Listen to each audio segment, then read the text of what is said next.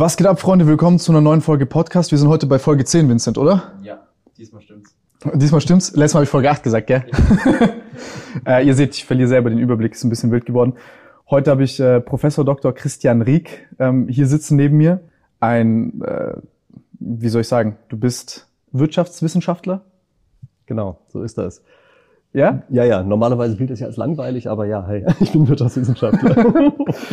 ähm, ja, am Anfang ist immer so eine kleine Aufregung da, aber ich werde euch, äh, ich kann euch nur sagen, der Podcast wird sehr, sehr wild. Also äh, Christian hat einen, also ich duze jetzt direkt, wir haben, also hier, falls ihr euch fragt, warum duzt er den äh, Mann einfach so, äh, Dazu gleich, gleich eine wilde Geschichte. Das war am Anfang auch ganz gar nicht so klar, als wir telefoniert haben.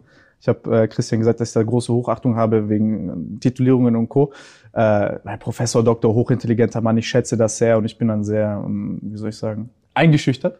Da weiß man eigentlich mal, wozu man einen Professorentitel hat, oder? Die ganzen Ärger gemacht hat mit der Promotion und so. Wenn man Leute wie dich schon einschüchtern kann.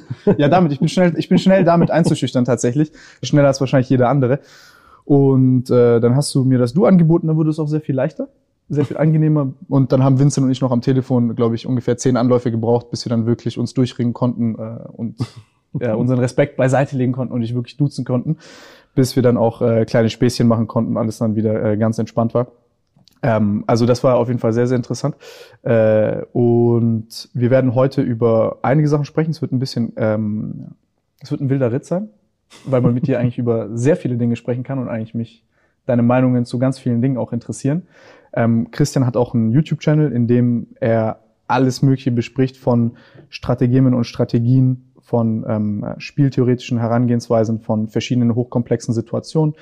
Ähm, was ich dabei so spannend finde, und dann bin ich gleich auch fertig mit meinem Intro, ist, dass du bei einem ganz komplexen Phänomen viele verschiedene Möglichkeiten an Handlungsspielräumen und Strategien und auch Gedanken dahinter darstellen kannst, die sehr gut erklären kannst und auch die Konflikte, die daraus entstehen und wie man die lösen kann, sehr, sehr, sehr gut erklären kannst. Also dass ich selbst da sitze und ich das sogar verstehe.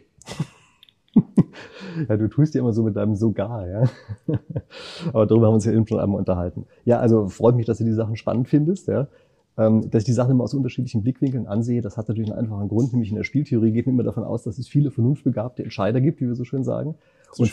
Von, ja, vernunftbegabt heißt natürlich immer, die können halt selber nachdenken. Ja. Und das heißt, sie können auch die eigenen äh, Pläne durchkreuzen. Ja, deshalb bin ich das stark gewohnt, einfach immer zu sagen, ja, gucken wir uns die Situation nicht nur aus einer Richtung an, sondern gucken wir sie einfach aus den unterschiedlichsten Richtungen an, aus den unterschiedlichen äh, Perspektiven heraus von eben den vernunftbegabten anderen. Dann versetzt man sich einmal in die anderen hinein. Und das Interessante mhm. ist, allein durch diesen Wechsel des Blickwinkels scheint man für viele Leute plötzlich zu schlauen neuen Gedanken zu kommen. Ja, könnte ja jeder eigentlich auch selber so machen, ja, aber solange der Trick immer wieder zieht, mache ich das natürlich gerne auch in meinem YouTube-Kanal. Ja. das äh, ist aber nicht so ganz offensichtlich, muss ich sagen. Also du redest das zwar gerade runter, aber das ist nicht so ganz offensichtlich, welche Gedanken man da überhaupt haben kann in diesen Situationen. Also als jemand, der nicht befangen ist, zu antizipieren, welche Gedanken hat Partei A, B, C und D, und wo ist da Konfliktpotenzial? Also du, du, du untertreibst das gerade ein bisschen. Das ist, schon, das ist schon nicht so unkrass. Das ist schon, das ist schon ziemlich krass. Wie, wie bist du denn eigentlich dazu gekommen? Also wie, wie, wieso hast du jetzt mit YouTube angefangen? Ah ja, das wurde ich oft gefragt. Am Anfang wurde ich sogar immer was anderes gefragt. Ich wurde nicht immer gefragt, für wen machst du das eigentlich? Und irgendwie ehrlich gesagt, das hatte ich mir gar nicht überlegt. Also meine erste Zielgruppe sozusagen, das waren glaube ich immer meine Ex-Studenten. Da habe ich mir gedacht, die wollen sich vielleicht noch eine RIG-Vorlesung in der Woche antun, also gebe ich ihnen eine. Äh, das waren glaube ich auch die ersten, die gekommen sind. Und äh, dann sind plötzlich immer mehr gekommen. Und ähm, ich, also wieso ich es mache, das ist im Wesentlichen halt einmal über ein anderes Thema nachzudenken, finde ich halt spannend. Und es so aufzubereiten, dass andere es verstehen, führt normalerweise dazu, dass man es halt selber auch viel besser kann. Ja. Aber inzwischen muss ich sagen, äh, ich finde es auch wirklich spannend, das Feedback von den Leuten zu kriegen. Ja? Also wenn man so sieht, was in den Kommentaren immer drin steht, das ist einfach wirklich cool. Ja? Die kommen oft an und haben dann wirklich nochmal viel weitergehende andere Ideen, wo ich selber nicht drauf gekommen bin. Das ist ein sehr nice Kommentar, äh, äh, also sehr gute Leute in den Kommentaren. Ja, finde ich auch. Ja, also ich finde das extrem gut, was ich da in Kommentaren kriege.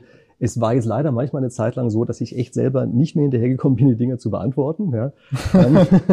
gut, so ist das. Ja. Aber wenn plötzlich 2000 Kommentare drunter stehen, das ist klar. Ich versuche sie immer noch alle zu lesen. Ja. Und das ist inzwischen etwas, was ich eigentlich fast das Spannendste bei der ganzen Sache finde. Ja. Einfach ja. eben ein Thema aufzubereiten, sich selber einmal in, rein zu fuchsen in die ganze Geschichte ja, und dann eben auch diesen Austausch mit den anderen zu haben. Das ist es. Ich werde so ganz oft gefragt, ja, wie monetarisiere ich denn das eigentlich und so, weil ich biete keine T-Shirts an oder so, ich monetarisiere es eigentlich gar nicht. Ja, hast du da Absichten oder ist das, ja. oder sagst du einfach nur, okay, das, ich setze mich da rein und ich mach das, das macht mir Spaß? Genau, so ist das. Ehrenwert. du bist ein richtiger Ehrenmann. Naja, man sieht ja bei dir, man kann ja häufiger mal pleite gehen. das kann mir ja da nicht passieren. Ja, Gott sei Dank, äh, ja, das, das, äh, das ist Gott, da sind wir Gott sei Dank noch nah äh, dran vorbeigeschrammt, aber nächstes Mal kommt dann, kommt dann, äh, kommt dann Christian als Schuldnerberater. Ähm, ja, sorry, ich muss. Wieso sorry, wieso entschuldigst du dich dafür? Hä? Ich habe gerade, ich habe gerade äh, dich erstmal gefrontet mit diesem kleinen Ehrenmann-Ding, weil wir uns davor darüber lustig gemacht haben und jetzt äh, ist gut. Ja, das ist schön so. Also wenn das nicht so abläuft, dann ist das, also das ist, das ist, das ist die Quote an Asozialität, die wir hier auch liefern müssen. Christian, das ist, ja, ist okay. Deswegen, also du bist äh, freigesprochen. Du weißt ja, ich äh, fahre Motorrad und alles, also hey. Ja. Den ASO, also sagt man ja vielleicht noch so fachmännisch, ja, ein echter ASO, nicht nur ASI, sondern ASO, ja, kriege ich auch noch hin. Ja, also es ist Teil von einem Motorradclub. Ich glaube, äh, wenn viele Leute mich mit meinen Freunden so beim Motorradfahren sehen würden, ja, die werden wahrscheinlich nicht darauf tippen, was unsere Berufe sind. Dass da ein Professor Eigentlich im Vorstand hat er so ein Schattenleben als Hells Angels Mitglied. nee, so schön auch wieder nicht. Aber schon ein Helm in der Hand reicht ja aus, dass man irgendwie in einer anderen Schublade ist. Ja, aber das ist, äh, da, da, bist, da bist du schon originell auf jeden Fall. Also auch mit deinem, mit deinem, mit deinem Tuch und deiner Art aufzutreten und auch vorhin, was du so erzählt hast, bist du auf jeden Fall so ein Kreativer.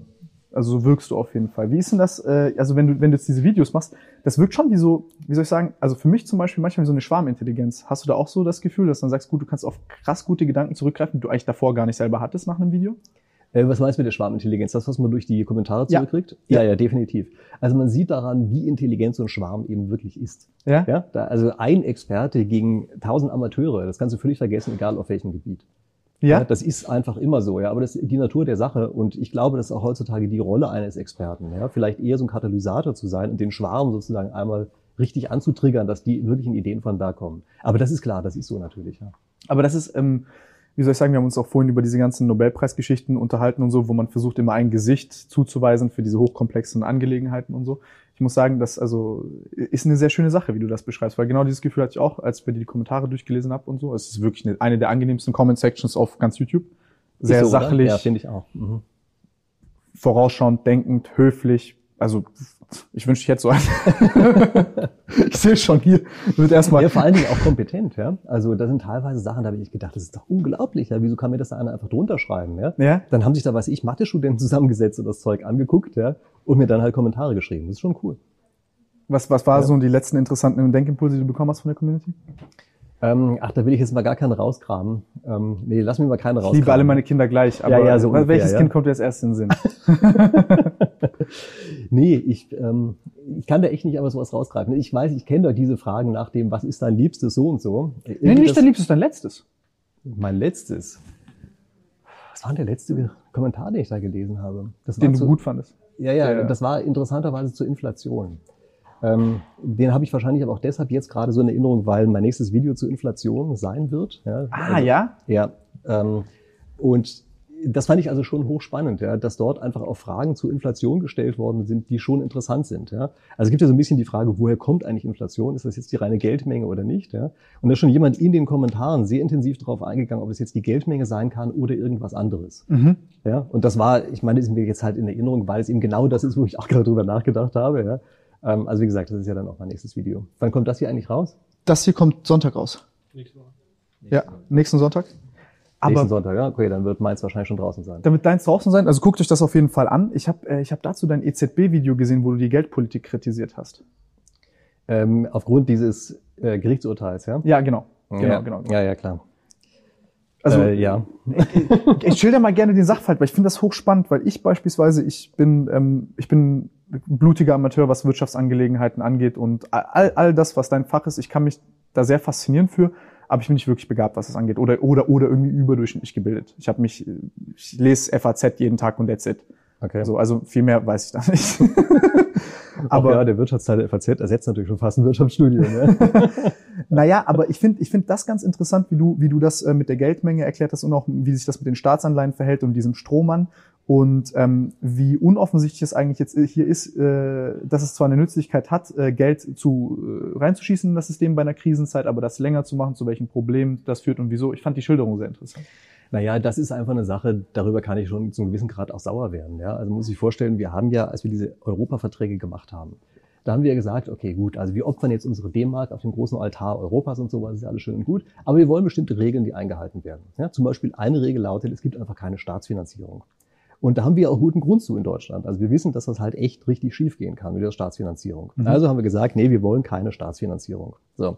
Das heißt also, die EZB darf jetzt also nicht einfach direkt an den Staat mal ein bisschen Geld rüberschieben, sondern sie muss mal mindestens was zurückbekommen. Und das darf auch nicht so sein, dass sie eben einfach mal eine Anleihe, einen Schuldschein sozusagen in die Hand gedrückt bekommt und steht drauf, das ist ein Schuldschein wir alle wissen, der ist wertlos und dafür gibt sie Geld raus. Also das darf alles nicht sein. Erklär mal kurz so. das Problem, was passiert, wenn der Staat einfach äh, ohne Regularien äh, finanziert wird. Naja, das Geld ist nach einiger Zeit nichts mehr wert. Muss man ganz einfach zu sagen. Ja. ja? Also das Geld geht einen Bach runter und das ist halt normalerweise kein so richtig guter Zustand. Ja? Also das heißt quasi jedes Problem wird gelöst, indem man mehr Geld in Umlauf bringt.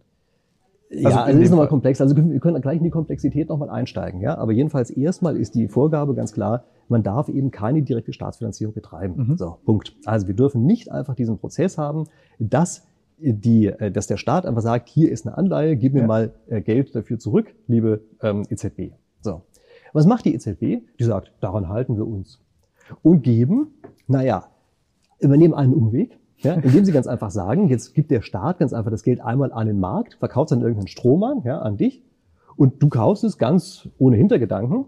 Und danach gehst du direkt zur EZB und sagst, hier ist übrigens eine tolle Staatsanleihe, kann ich ein bisschen Geld dafür haben. Ja, das heißt, es ist eine reine Strohmannlösung. Wir wissen, das ist vollkommen klar und offensichtlich der Grundidee widerspricht, die wir da einfach mal gehabt haben, dass es eben keine direkte Staatsfinanzierung geben darf.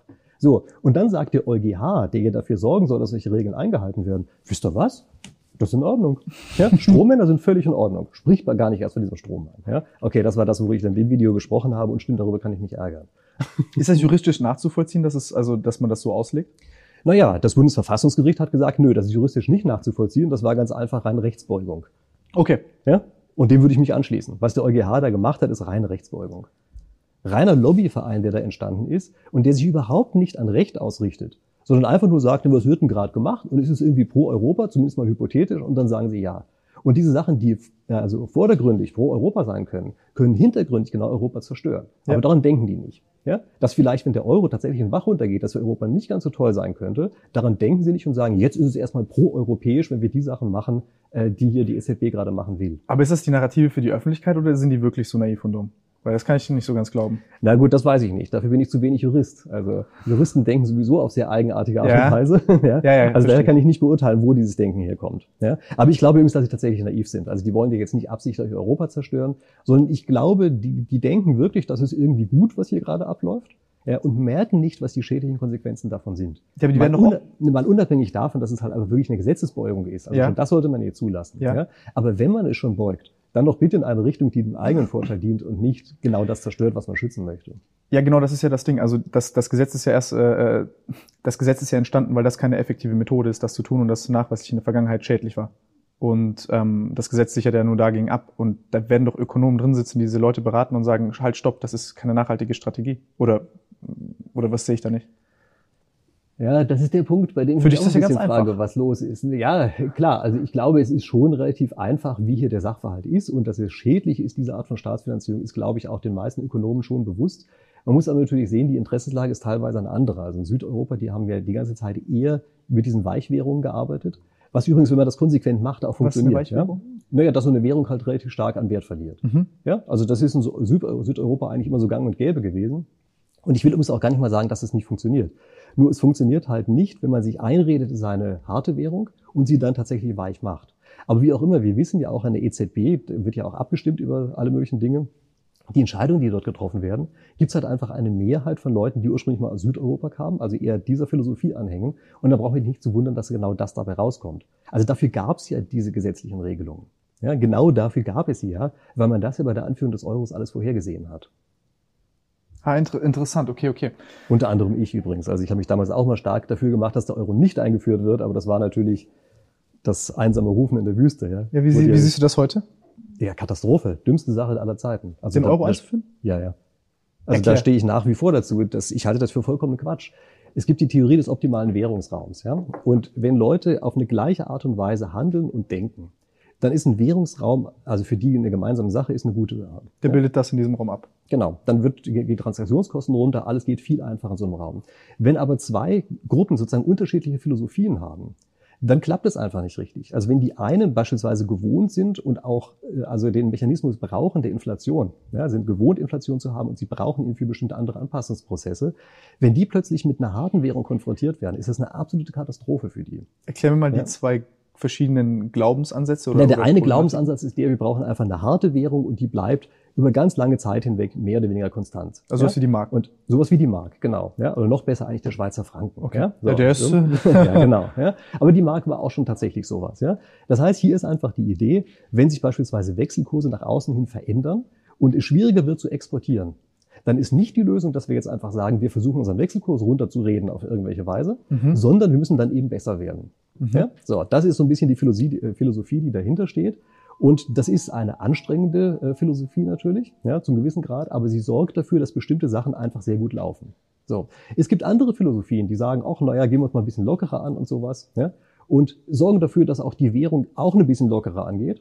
Und wenn wir zwischendurch mal eine Fehlentscheidung getroffen haben, dann können wir die durch die Währung, die sich die ganze Zeit verändert, auch im Nachhinein wieder relativ gut anpassen. Was sind da die Mechanismen und, zum Anpassen? Ne, das ist beispielsweise, wenn wir zwischendurch mal gesagt haben, die Löhne sind zu hoch, ja, dann geht die Währung halt runter und dann kann man sich effektiv für diesen nominalen Betrag, den man jetzt als Lohn kriegt, eben wieder weniger kaufen.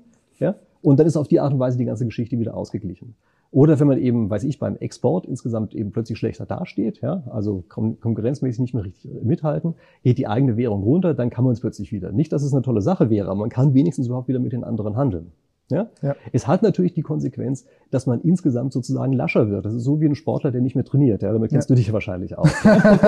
das ist im Grunde genommen, ist dieses Weiche so ein bisschen, wir, wir hören auf mit dem Training oder machen weniger Training. Ja? So kann man es, glaube ich, schon interpretieren. Aber es funktioniert beides eigentlich in sich ganz gut. Also ich bin natürlich, wahrscheinlich weil ich so sozialisiert bin, eher auf dieser Hartwährungsschiene. Ja?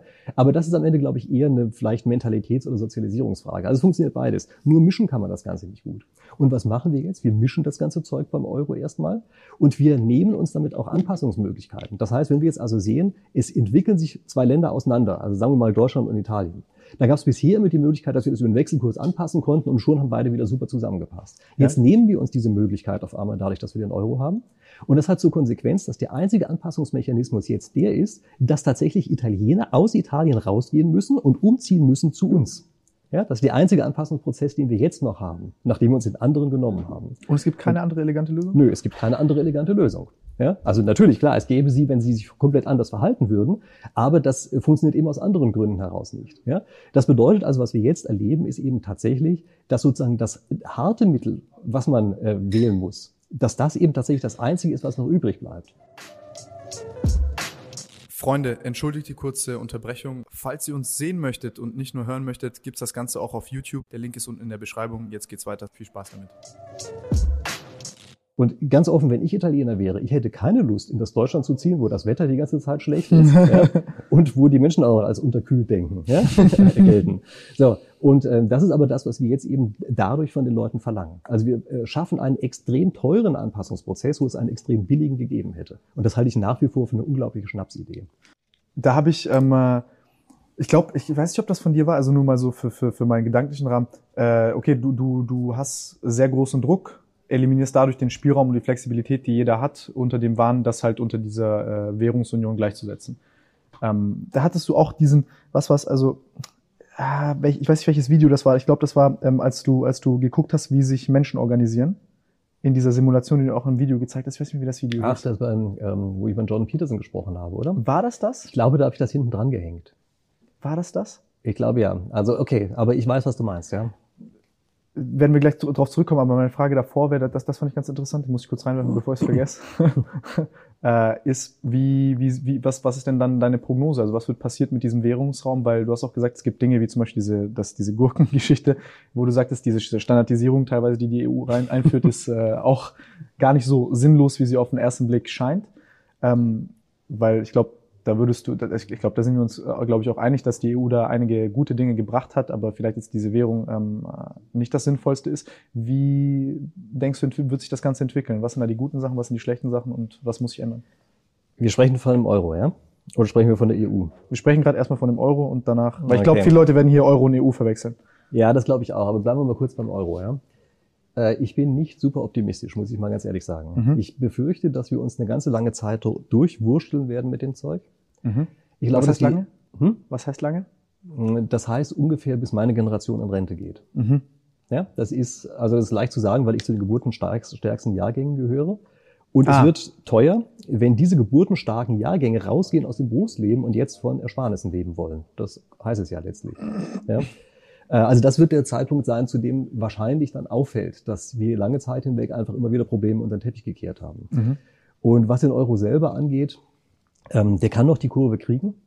Aber wir müssen wirklich aufhören mit diesen, also diesen faulen Tricks, die die ganze Zeit im Augenblick gemacht werden. Also das ist ja auch das, was ich in diesem Inflationsvideo dann hoffentlich noch entsprechend darstellen kann. Ja? Aber sowas kippt plötzlich. Also man hat häufig die Vorstellung, ähm, wenn Inflation aufkommt, das ist so ein linearer Prozess. Ja? Also, dass wir sozusagen mehr Geldmenge kriegen und im gleichen Maße wächst dann die Inflation und man kann immer sehen, was los ist. Aber das ist ein Fehler. Das funktioniert nicht so der Zusammenhang. Sondern es ist so, dass über lange Zeit hinweg gar nichts kommt und man immer das Gefühl hat, ist ja super, wir können immer weitermachen und dann macht es auf einmal Platsch, ja, und das Ganze klatscht einem sozusagen plötzlich um die Ohren. Und ich bin, also habe große Sorge, dass das beim Euro tatsächlich passieren wird. Und er ist leider auch angelegt mit solchen Fehlern. Ja, und die Entwicklung deutet im Augenblick auch wirklich darauf hin, dass wir uns hier auf also wie gesagt, auf diese mittelfristige Sicht einer echten Katastrophe nähern. Also da bin ich nicht übermäßig optimistisch, dass wir da wirklich heil aus dieser Nummer rauskommen. Wie manifestiert sich sowas? Also du sagst, das kommt plötzlich und schnell. Das heißt, äh, ich habe jetzt zum Beispiel ein großes Vertrauen in diese Währung, weil viele Nationen die übernehmen und wir hatten jetzt eine Preisstabilität über, keine Ahnung, ganz viele Jahre. Und auf einmal, wie verliere ich das Vertrauen, indem auf einmal was passiert?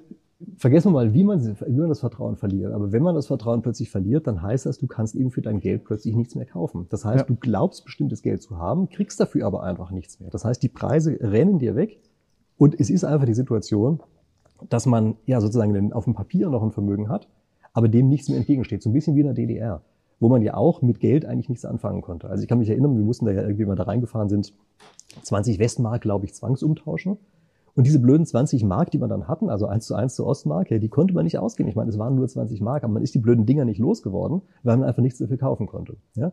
Und das muss man auch sehen. Das ist eben auch eine Form der Geldentwertung. Man kriegt am Ende einfach nichts mehr dafür. Und das ist einfach eine riesige Katastrophe, weil damit das Wirtschaftsleben auch nicht mehr möglich wird. Ja, wir sind es ja gewohnt, dass wir einfach übers Geld uns gegenseitig bezahlen, damit weitermachen können. Aber auf einmal können wir das nicht mehr. Wir können auf einmal nicht mehr einfach in Arbeitsteilung gehen, weil wir uns eben nicht mehr plötzlich bezahlen können. Ja? Also das ist wirklich eine riesige Katastrophe. Und ähm, das ist ein Zustand, der nicht eintreten sollte.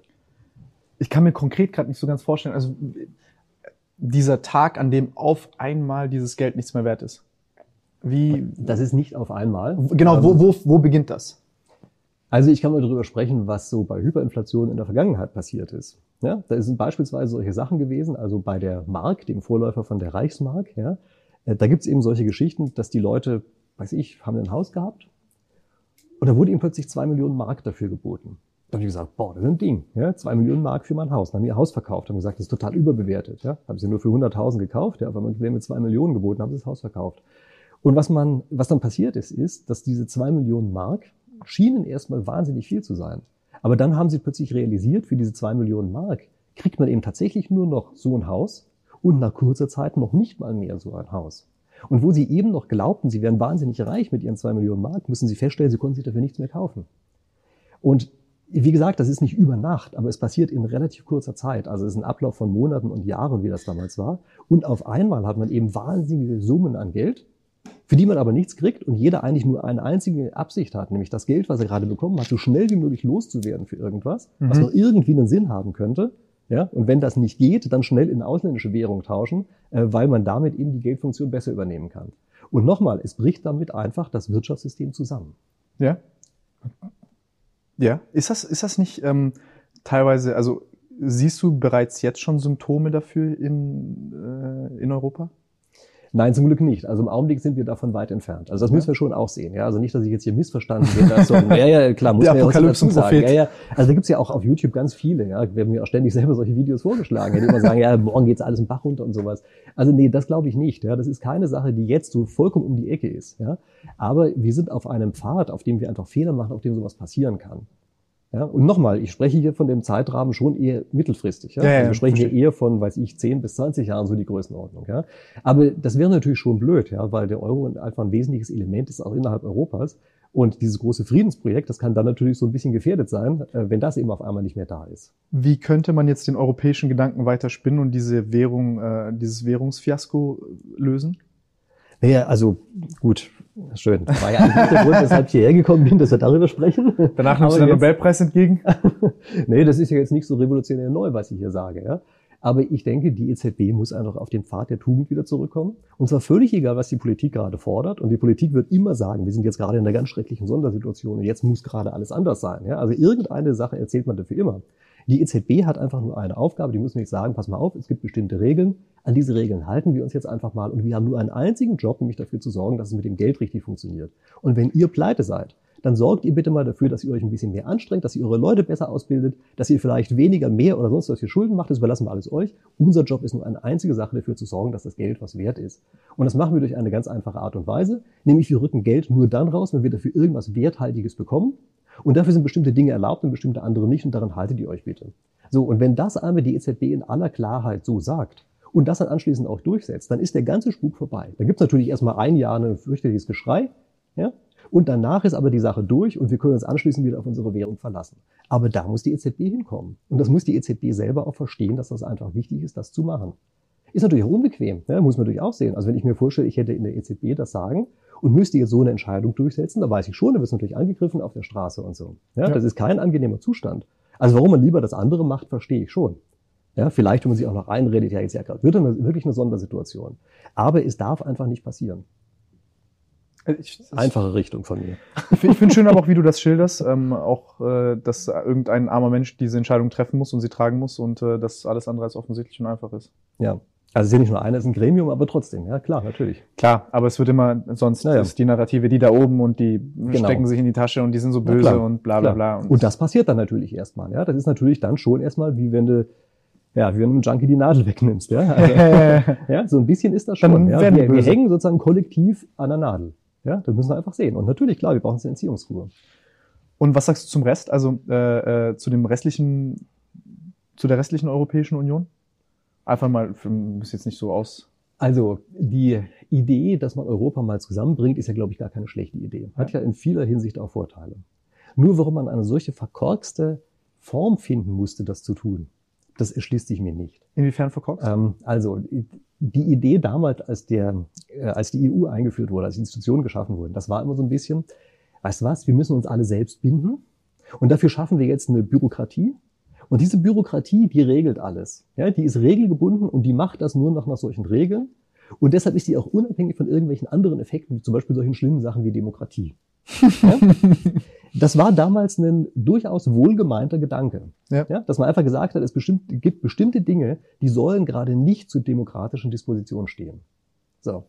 Und das mag ja manchmal sogar richtig sein.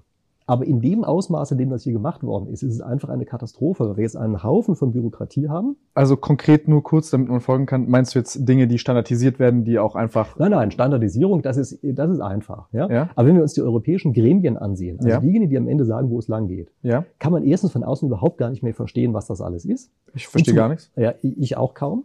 Ja? Und das nächste ist, dass sie eben praktisch freischwebend sind. Es ist nicht einfach so, dass wir sie direkt kontrollieren können. Also wenn der Ministerpräsident in Hessen Bockmist baut, dann wählen wir ihn halt das nächste Mal ab. Ja. ja darüber sind wir uns als Wähler, Wähler auch einigermaßen einig. Er muss uns ja, das schon ja. regelmäßig erklären. Ja? Ich weiß nicht, ob jetzt vier Jahre eine gute Zeit sind, ja, aber er muss uns schon regelmäßig erklären, warum das richtig ist, was er dort gemacht hat.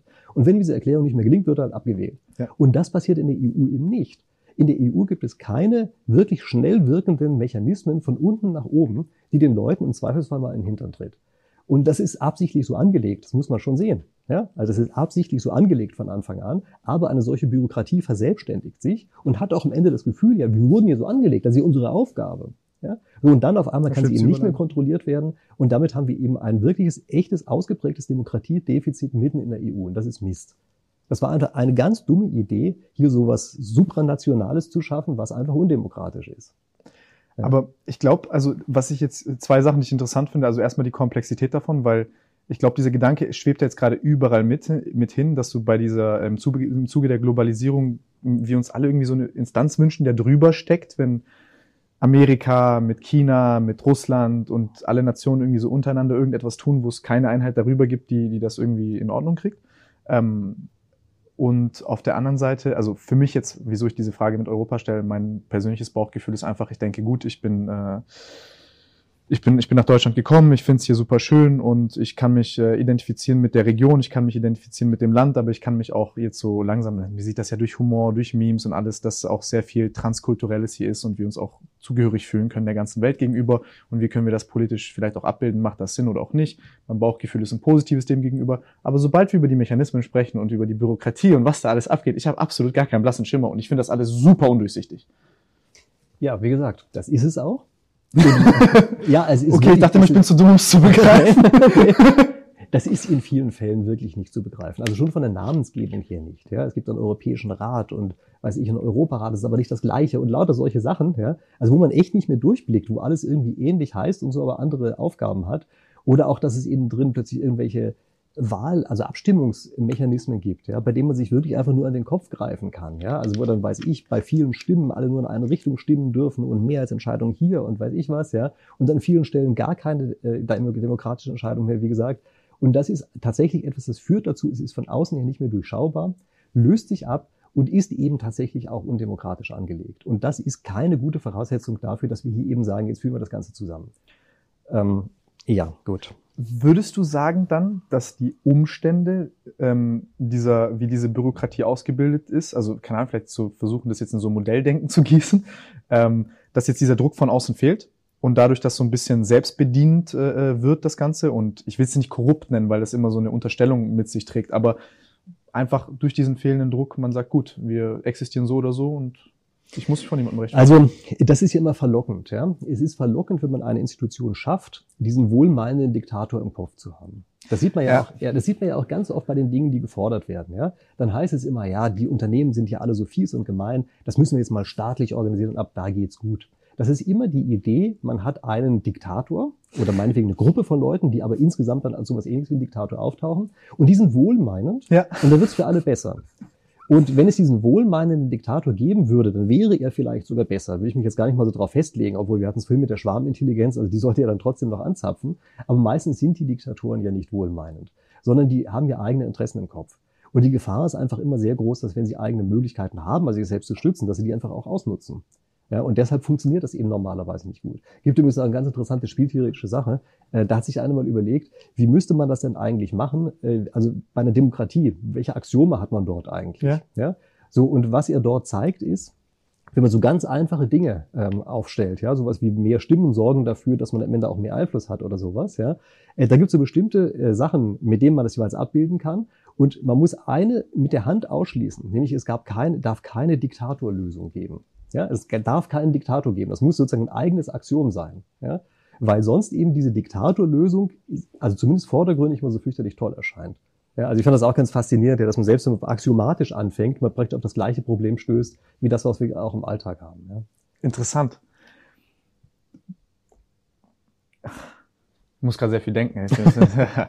ähm, ja, also ich, ich glaube, ich glaube, das ist wirklich ein, also ich meine, man sieht das, glaube ich, auch so ein bisschen im Sozialismus, ist das ja ein ähnlicher Gedanke, so wie wir, also im Grunde genommen dasselbe Problem. Oder, oder dass Leute dann selber denken, wenn ich der Diktator wäre und ich das alles auf die Reihe ja. kriegen würde, ich bin ja korrekt und ich würde alles ordentlich lösen, bis das dann mit der Realität in äh, Konfrontation tritt und dann hm, auf einmal, klar, man merkt es nicht so offensichtlich und einfach, wie es geht und dann äh, wird man selber zum korrumpierten Diktator.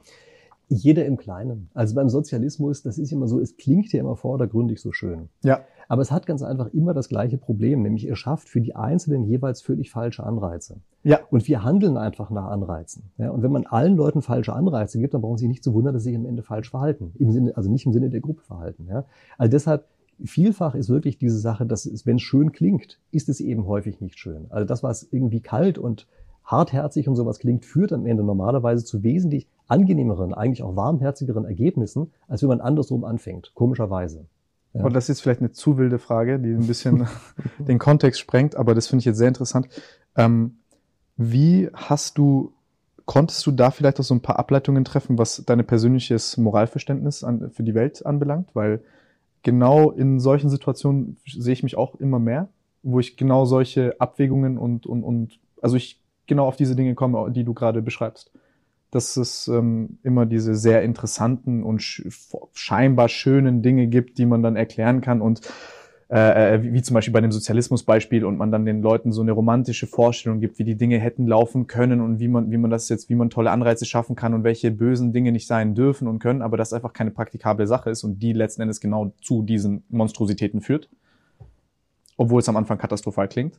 Aber man halt immer dieses Problem hat, dass man immer einen viel zu kurzen Zeitraum betrachtet. Also was ich sage, du verstehst, mein, verstehst du meine Frage? Ich weiß nicht, ob ich sie verstehe, aber bleiben, bleiben wir mal bei dem Thema Moral. Ähm, es gibt einige Leute, die glauben, es gäbe nur eine Moral und die wäre objektiv richtig. Mhm.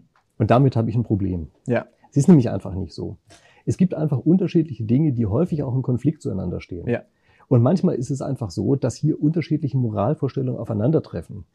Und was ich wahrnehme sehr stark, also gerade bei Linken und bei Grünen, um das einfach mal klar auszusprechen, die tun so, als gäbe es nur ihre eigene Moralvorstellung, als wäre alles andere per se unmoralisch. Genau. Und deshalb dürfen sie die eigenen Interessen auch über die der anderen stellen, dürfen den anderen ständig irgendwas verbieten. Ja. Und das ist etwas, was mich fürchterlich annervt.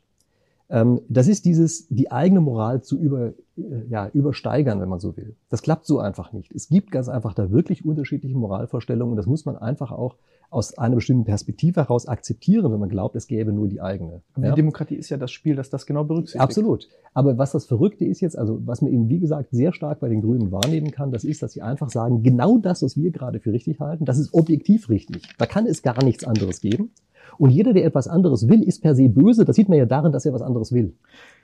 Das ja? ist, äh, wie nennt man das nochmal? Scientificism, irgendwie sowas. Hab ich, also im Grunde genommen, ja, aber es ist ja genau das, dieses Aufbauschen von, von, von äh, Wissenschaftlichkeit gleich moralisch richtig und alles andere ist Humbug. Das ist, glaube ich, nochmal eine zweite Frage mit der Wissenschaftlichkeit. Hinter ja. der Wissenschaftlichkeit wird sich ja oft versteckt. Tatsächlich ist es ja so, dass man vordergründig irgendeine Sache für objektiv richtig hält und danach jedes Argument verwendet, was irgendwie in diese Richtung läuft. Ja? Und nochmal, da ist es ganz einfach wichtig, sich klarzumachen, dieses Überspitzen der eigenen Moral, das ist eben genau das, was antidemokratisch ist. Ja. ja? Das ist sehr schön gesagt. Das ist sehr schön gesagt. Nein, aber genau das nehme ich auch wahr und ich habe aber immer noch das Gefühl, dass das ein großer Störfaktor ist, mit dem man ähm, auf Stimmenjagd gehen kann. Stimmenjagd wäre ja okay. Ähm, nicht okay ist es, wenn man eben tatsächlich diese, diese Hybris hat, ja, diese Übersteigerung, dass man meint, nur das eigene ist wirklich gut und das andere ist wirklich schlecht. Ja, mhm. Also wenn jetzt jemand auf der Autobahn rasen will, dann würde man sagen, ja, der gefährdet doch ganz objektiv Menschenleben und das ist jetzt ganz objektiv böse. Dass man die ganze Zeit mit allem, was man im Leben macht, immer irgendwelche Menschenleben gefährdet, sein eigenes eingeschlossen, wird damit überhaupt gar nicht mehr betrachtet. Das heißt, es ist eigentlich immer nur ein Abwägen aus dem Vorteil und dem Spaß, den wir jetzt gerade haben, zu irgendwelchen Risiken und Nebenwirkungen auf der anderen Seite. Das ist immer ein Abwägen. Immer. Und wenn man jetzt auf einmal ankommt und sagt, aber genau diese Art von Abwägung, die ist jetzt ganz böse und gemein, die ist unmoralisch und deshalb darf ein anderen verbieten, das zu tun, dann läuft man in diese linken Falle rein. Ja, so ja. nenne ich das jetzt einfach mal. Ja. Und die führt eben leider dazu, dass eben ein demokratischer Prozess am Ende nicht mehr so funktioniert, wie er eigentlich funktionieren soll, nämlich dass man genau abwägt zwischen solchen Interessen. Ja, es ist den Schuh der Zensur nur andersrum anziehen. Jo, genau. Also ja. das ist, ich finde das ich habe mich da vor kurzem auch fürchterlich auf Twitter ereifern können, ja, weil, weil das ist ja so ein Medium, bei dem sie schön ereifern kann, ja. Erzähl, hast dich gewieft. ja, das würdest du wahrscheinlich so nennen, ja. ja. Nein, das, mich ärgert es einfach wirklich, dass gerade von den Grünen immer wieder diese Sachen kommen, dass sie ganz einfach sagen, also es gibt jetzt zum Beispiel die Nachhaltigkeit, und zwar in dem Sinne, wie wir sie definieren. Ja. Und jeder, der sich dem nicht untergeordnet ist, unterordnet, ist unmoralisch. Und das kann so einfach nicht sein. Das sind so beispielsweise, ja? Ja, also auch gerade wenn man sich diese Nachhaltigkeitsziele ansieht, ja, von der UN. Das ist auch eine Sache, über die man sich wirklich ärgern kann. Denn was machen die dort eigentlich? Die nehmen diesen Begriff der Nachhaltigkeit, der durchaus interessant ist, habe ich auch mal ein eigenes Video zugemacht, fällt mir gerade ein. Ja? Also die nehmen den ganz einfach und definieren ihn einfach so, dass es ihnen in den Kram passt. Zum Beispiel ist dann also eines der Nachhaltigkeitsziele Stärkung der Institutionen. Das müssen wir uns auf der Zunge zergehen lassen. Also die UN, eine Institution, ja, sagt, eines der großen Ziele der Nachhaltigkeit ist, uns zu stärken. Ganz uneigennützig. Ja? Wir haben damit gar nichts zu tun, ganz objektives Ziel und das einzig moralische. Ja? Und dann merkt man, da kann irgendwas nicht mehr richtig gelaufen sein. Das ist, Oder? Das, das haben die wirklich so gesagt? Das sagen die genauso. Die okay. Stärkung der Institutionen ist eines der Nachhaltigkeitsziele. Guck rein in die Liste. Wow. Ja, genau. Wow, what the fuck. Also wirklich, das, das, ist ja, das ist ja vollkommener Schwachsinn. Ja, das ist einfach eine Unverschämtheit. Ja? Aber genau so wird es eben gemacht. Und dann ist eben die nächste Folge, man sagt, die, das eigene ist ja jetzt moralisch das Einzige, was noch übrig bleibt. Alle anderen sind unmoralisch und ist ja klar, wenn man der einzig moralisch ist, dann darf man den anderen natürlich hintertreten, so viel man will.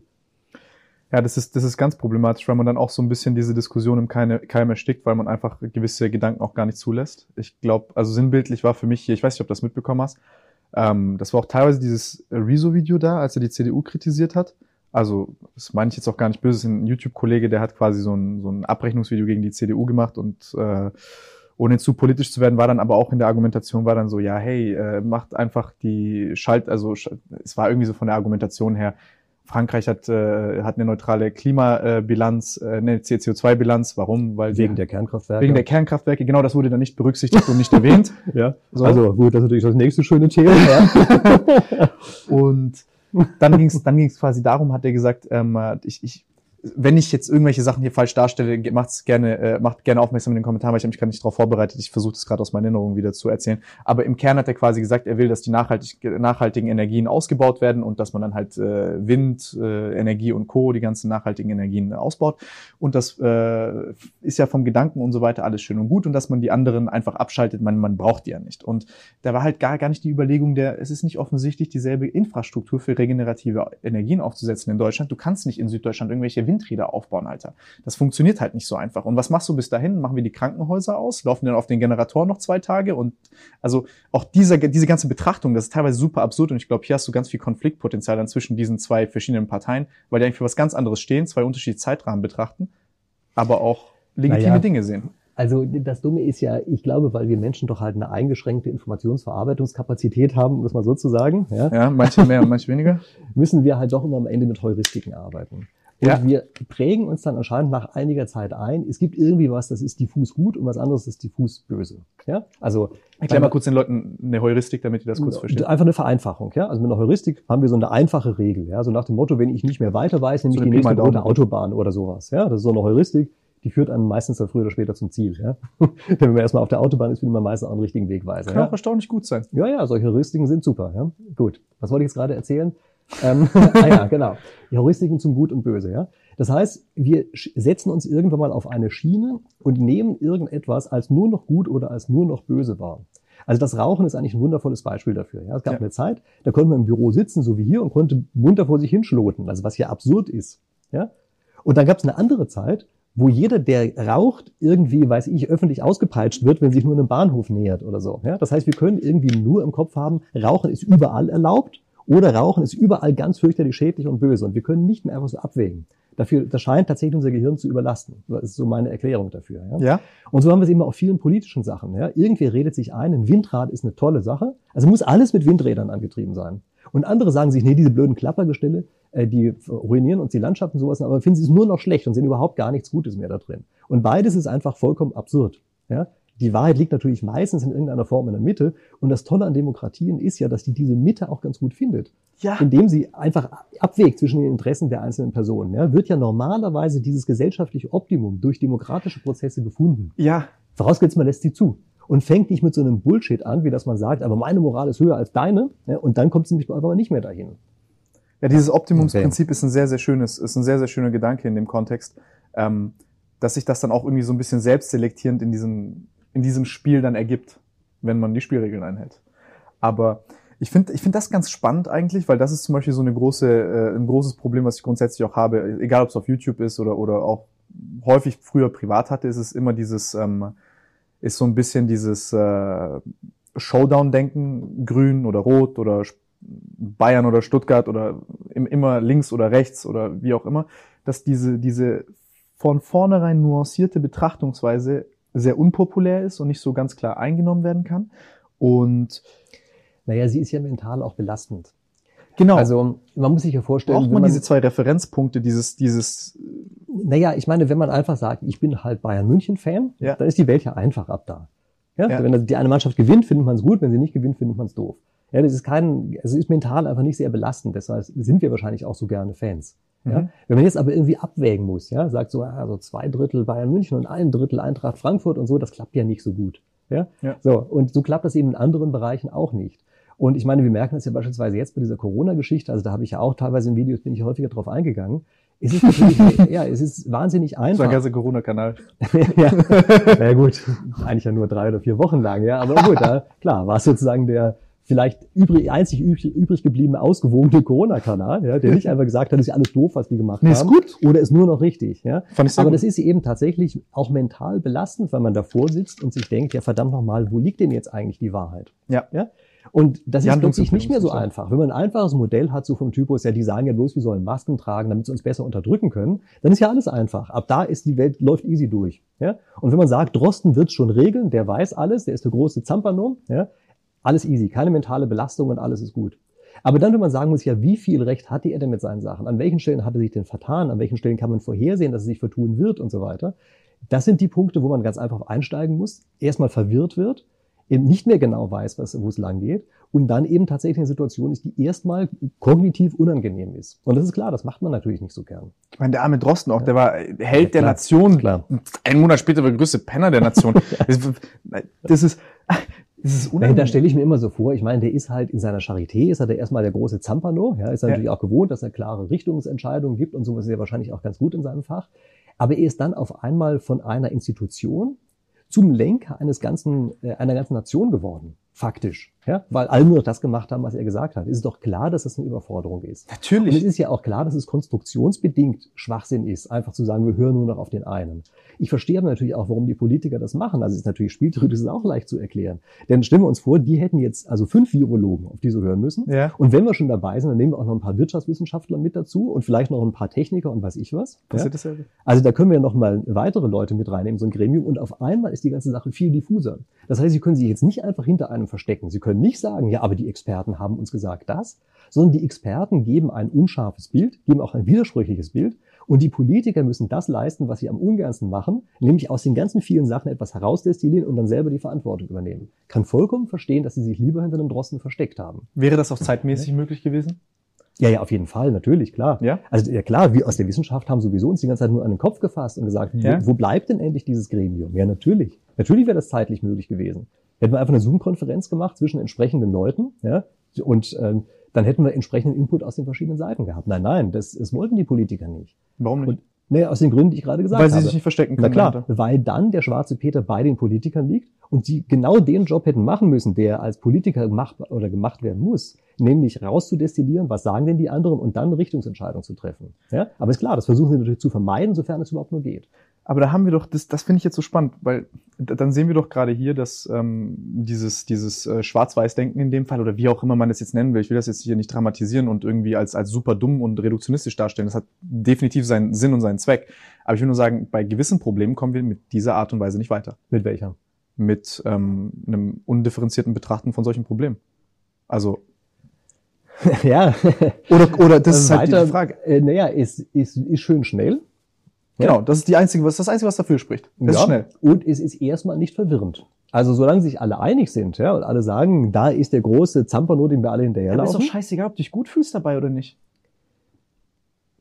Da bin ich mir nicht so sicher. Also stellen wir mal vor, wir würden kollektiv die falsche Entscheidung treffen. Ja. Aber alle stehen komplett dahinter und finden das toll. Ah, okay, ja, stimmt. Ja? Ja, ja, ja. Ist gar nicht so schlecht. Ja.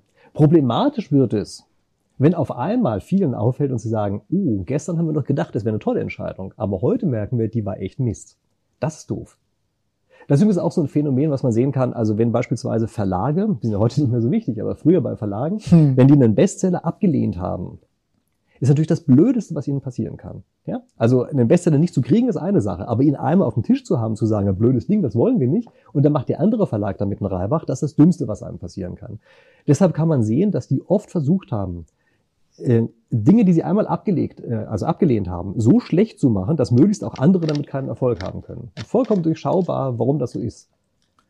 Krass. Und das sieht man natürlich auch hier. Ja, also wenn man als Politiker eine Entscheidung getroffen hat, man muss die ja treffen und nachträglich feststellt, sich also subjektiv sicher ist, die war falsch, kann man sich natürlich nicht hinstellen und sagen, tut mir echt leid, Jungs, hätten wir anders besser machen können. Ja?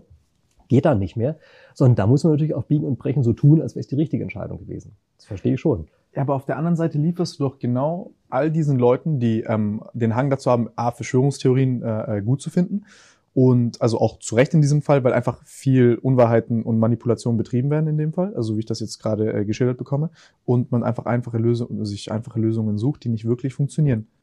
Dass du dann Unmut in der Bevölkerung hast, das, also mit welchem, also welchen Preis zahlst du da? Weil das ist, also gerade ist schon eine sehr spaltende Geschichte und nicht so ganz zu Unrecht. Also die ganzen Leute zu diffamieren als, ja, die sind dumm und die haben keine Ahnung und die wollen hier jeden anstecken und weiß ja geil was oder was auch immer da alles behauptet wird. Das schon, da machen die sich's ganz einfach. Ja, klar, aber man kann natürlich verstehen, warum, ja. Ähm, ich meine, der andere Weg wäre ja gewesen, tatsächlich auch stärker abzuwägen. Ja. ja? Der, den Weg hätte man ja auch gehen können. Aber natürlich klar, dann hätte man natürlich am Anfang nicht diese wahnsinnigen Zustimmungswerte gehabt.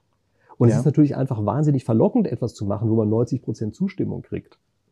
Man ja, aber diese Zustimmung, die erzeugt man ja auf ganz ekelhafte und vorhersehbare Arten und Weisen. Ja, wobei ich nicht weiß, also bleiben wir jetzt mal bei dem konkreten Corona-Beispiel, ja. Da ja. glaube ich gar nicht mal, dass die Politiker in der frühen Phase in irgendeiner Form böswillig waren. Also das kam mir überhaupt nicht so vor. Ich rede nicht ja? davon, dass sie böswillig ähm, waren. Übrigens interessanterweise, wir wissen ja bis heute nicht, was sozusagen die optimale Entscheidung gewesen wäre. Wir wissen ja gar nicht, ob es eine gute oder eine schlechte Entscheidung war, ja. Nur, ähm, sie wollten eben, also am Anfang war immer das Argument, aus Zeitgründen wollen wir keine Diskussion.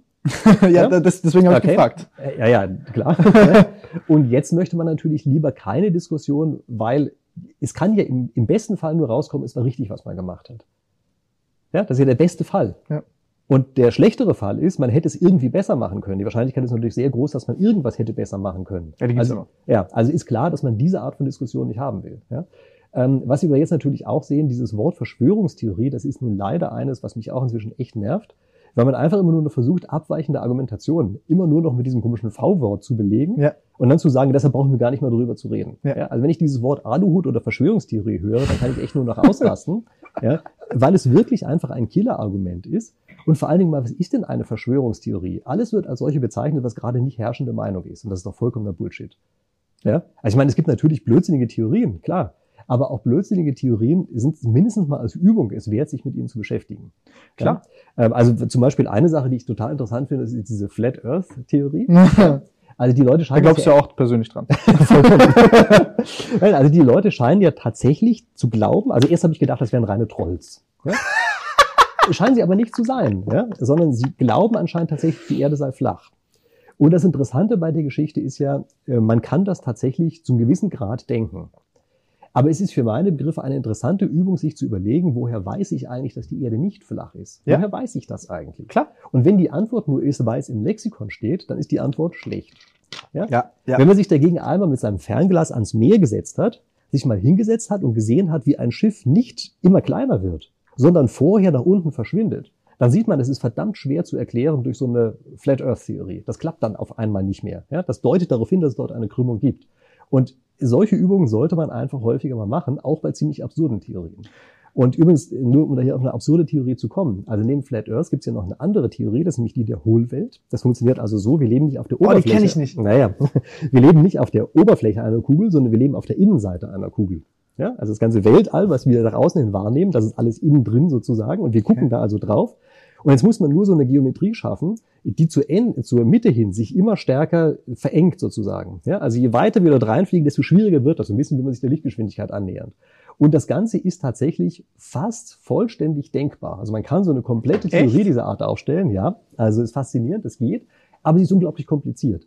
Und da sagen wir normalerweise, naja, wenn es eine ganz einfache Erklärung gibt und eine verdammt komplizierte, dann nehmen wir mal lieber die einfachere, das ist die leistungsfähigere. Aber man sieht hieran auch, wie wir zwischen Theorien auswählen. Ja, also es ja. ist ja schon eine seltsame Art und Weise. Wir sagen nicht, das eine ist richtig und das andere ist falsch, sondern wir sagen, könnte beides sein, aber wir nehmen jetzt mal das Einfache als das Richtige an. Ja, und das muss man halt relativ oft so machen. Also es ist eben ganz oft ist es überhaupt nicht eindeutig, wie sozusagen die Wahrheit ist. Ja, das ist einfach gar nicht so ein objektiver Begriff. Das war, wer war das? Wer hat das schön geschildert? Occam's Razor, glaube ich. Das Occam's war dieses, Razor, ja. Genau, dieses äh, Prinzip ja. der weniger, je weniger Vorausnahmen du brauchst, die. Ja, aber das findet man im Grunde genommen auch genauso bei Popper. Ja, das ist ja dieser Erkenntnistheoretiker, ja, der sagt, dass im Grunde genommen auch die, die Leistungsfähigkeit einer Theorie bestimmt sich auch zum Teil daraus, wie einfach sie denn das erklären kann, was ja. sie erklärt. Ja, das ist äh, sehr schön. Ich habe gerade, also du hast, du hast gerade, also was ich sehr, sehr spannend fand, war, ähm, dass du sagst, okay, Verschwörungstheorien in Anführungszeichen kann man als super Übung sehen, um seine eigene, sein eigenes logisches Denkvermögen zu testen, um zu gucken, okay, kannst du das widerlegen mit einem nachvollziehbaren Weg? Weil du dich damit auch ein bisschen testest und immunisierst gegen diese Potenziale in der Zukunft. Übrigens, bevor du weitersprichst, nicht nur Logik. Ja? Also bei vielen Sachen kommt es ja nicht nur darauf an, dass es logisch richtig ist, ja? sondern dass es auch empirisch einigermaßen haltbar ist. Ja? Also ja. das ist bei vielen Sachen diese Kombination. Ja? Es muss ja. logisch sein und es muss empirisch also beobachtbar sein, mal im einfachen. Sinne, ohne dass ich jetzt hier in so Wissenschaftstheorie abdriften will. So, sorry, Klammer zu. Kannst Auch sehr interessant. Kannst du mir viel beibringen. Ähm, nee, definitiv. Und äh, weil du mir vorhin gesagt hast mit deinen Schülern, dass du da auch äh, nicht einfach sagst, okay, es gibt, äh, es gibt eine Lösung, die ist vorgefertigt und da gibst du dem eine Eins, sondern es gibt Herangehensweisen und es können zwei Schüler zu, einer ganz anderen, zu einem ganz anderen Entschluss kommen, aber dich interessiert, wie sind die zu dem Entschluss gekommen und du benotest die Art und Weise, wie sie zum Entschluss gekommen sind. Ja, also erstmal, wir nennen unsere Schüler nicht Schüler, sondern Studenten. Ah, ja. Ich tue das, wäre der so, so ein Grundschullehrer, der dir hier so einmal eins beibringt. Ja. Gut, aber davon unabhängig, ja. Äh, in der Tat, also das äh, wundert tatsächlich manchmal Studenten von mir. Äh, da gibt es tatsächlich solche Fälle, ja, wo also zwei Leute praktisch das Gegenteil voneinander geschrieben haben. Und nachdem der eine gehört hat, oh Mist, der andere hat eine Eins, hat er geschlossen, dann kann ja meins wohl bloß was ganz Schlechtes sein. Ja, aber er hatte auch eine Eins. Ja. Dann haben sich gefragt, wie kann das denn eigentlich sein? Ja. Und in der Tat, das ist so, dass ich sage, ich kann hier jetzt nicht einfach nur das Ergebnis bewerten, ja, das, wenn sie zufällig sozusagen meine Meinung getroffen haben oder sowas, sondern da geht es eben wirklich darum, dass der Weg, wie man dorthin gekommen ist, das Entscheidende ist. Ja, also das heißt, wenn einer sozusagen das gleich gut begründet wie der andere und sie kommen aus verschiedenen anderen Gründen bei unterschiedlichen Ergebnissen an, hey, dann ist natürlich beides richtig. Ja. ja. Und das kann auch manchmal sein, also gerade auch bei empirischen Arbeiten, das war vielleicht eben der Einwand auch wichtig, äh, das sind auch solche Sachen, dass man eben anders misst und dann kommt man zu anderen Ergebnissen. Ja. ja. Also wir haben, ich habe, also lange habe ich ja wissenschaftliches Arbeiten auch unterrichtet. Ähm, da habe ich zum Beispiel eine Aufgabe häufiger mal gestellt. Man soll rausfinden, ob Tomaten besser schmecken, wenn man sie im Kühlschrank aufbewahrt.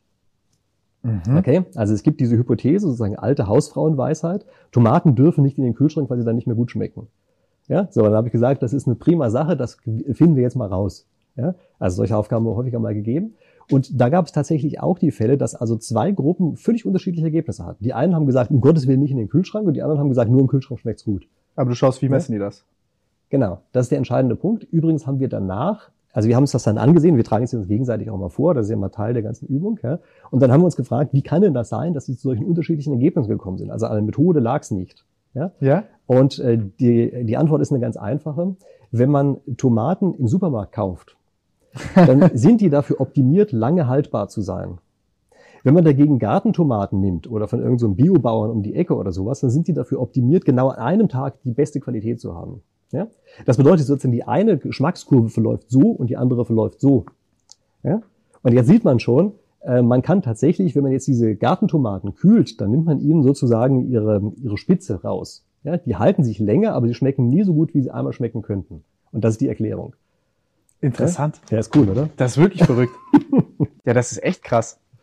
Aber ich, ich finde das, das, das finde ich so faszinierend, in was für scheinbar, also auf den ersten Blick, glaube ich, sitzen dann deine Studenten da und denken sich so, Alter, lass mich doch in Ruhe, jetzt kommt ihr mit irgendwelchen Tomatenexperimenten. Ich glaube, das ist ziemlich Originalton, ja. Ja? Also ich würde ich würd wahrscheinlich so kurz reagieren, fünf Minuten später wäre ich dann, oh mein Gott, wir könnten das so und so und so machen. Und dann würde ich wahrscheinlich irgendwie äh, äh, tausend äh, Leute diese, äh, diese, diese Tomaten testen lassen und die dann und äh, mein ganzes Hab und Gut für Tomaten ausgeben und Kühlschränke. ja, das ist gar nicht nötig. Also es zeigt sich dabei wirklich, dass man es sehr schnell rauskriegt. Ja? Ja. Aber verrückt, also das krass.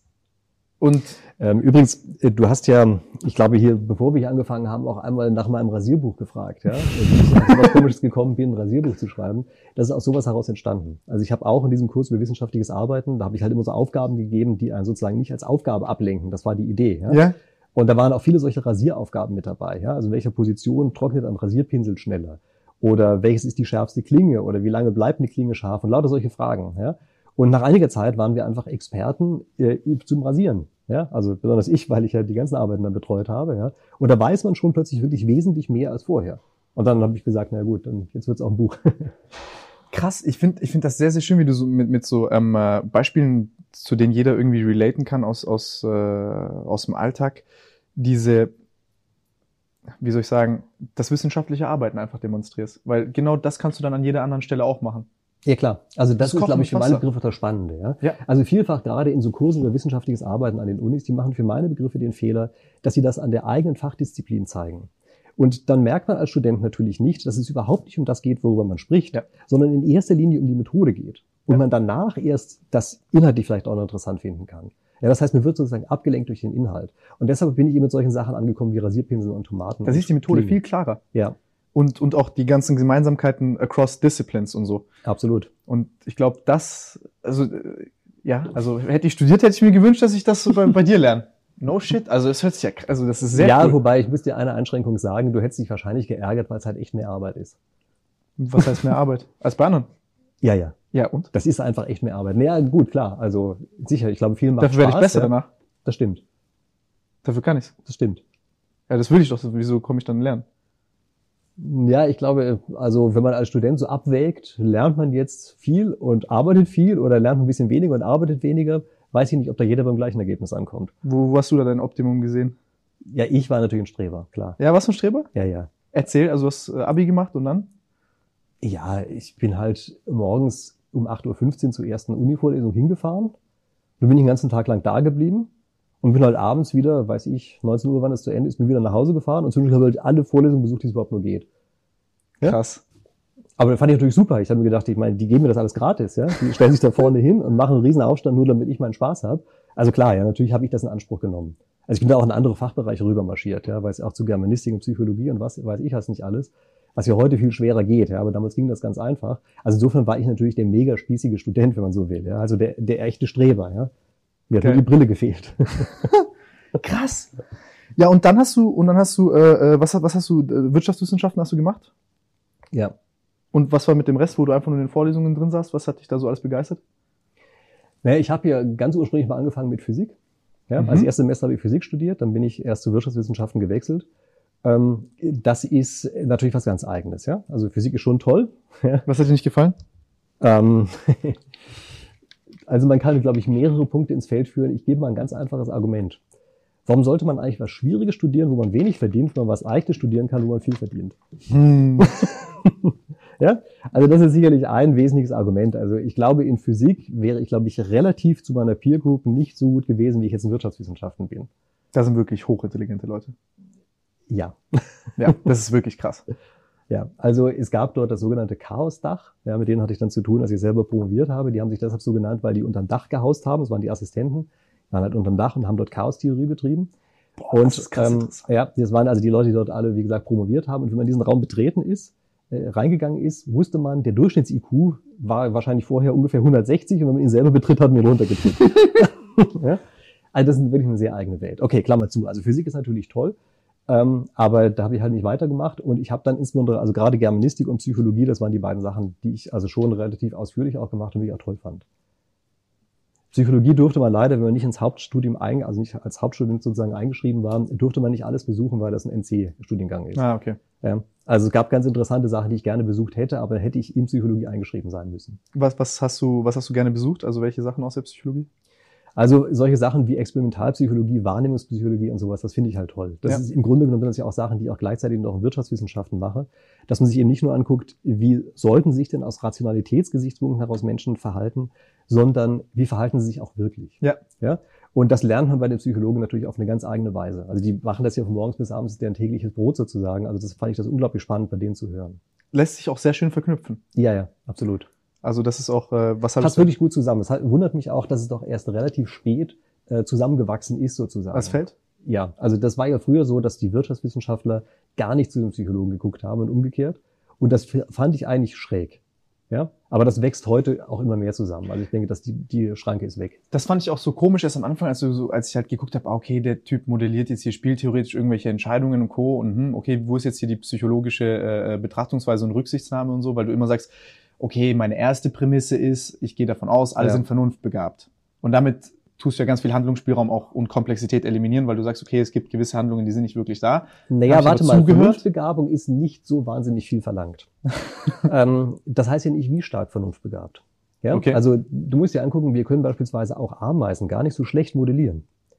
Ja? Definitiv. Also das liegt unter anderem daran, dass die sich schon vernunftbegabt verhalten, aber zum Glück auch, sagen wir mal, weniger eigenwillig sind als Menschen. Ja? Also in gewisser Weise lassen sich Ameisen sogar noch besser modellieren. Ja? Also diese Vernunftbegabung ist nicht viel verlangt.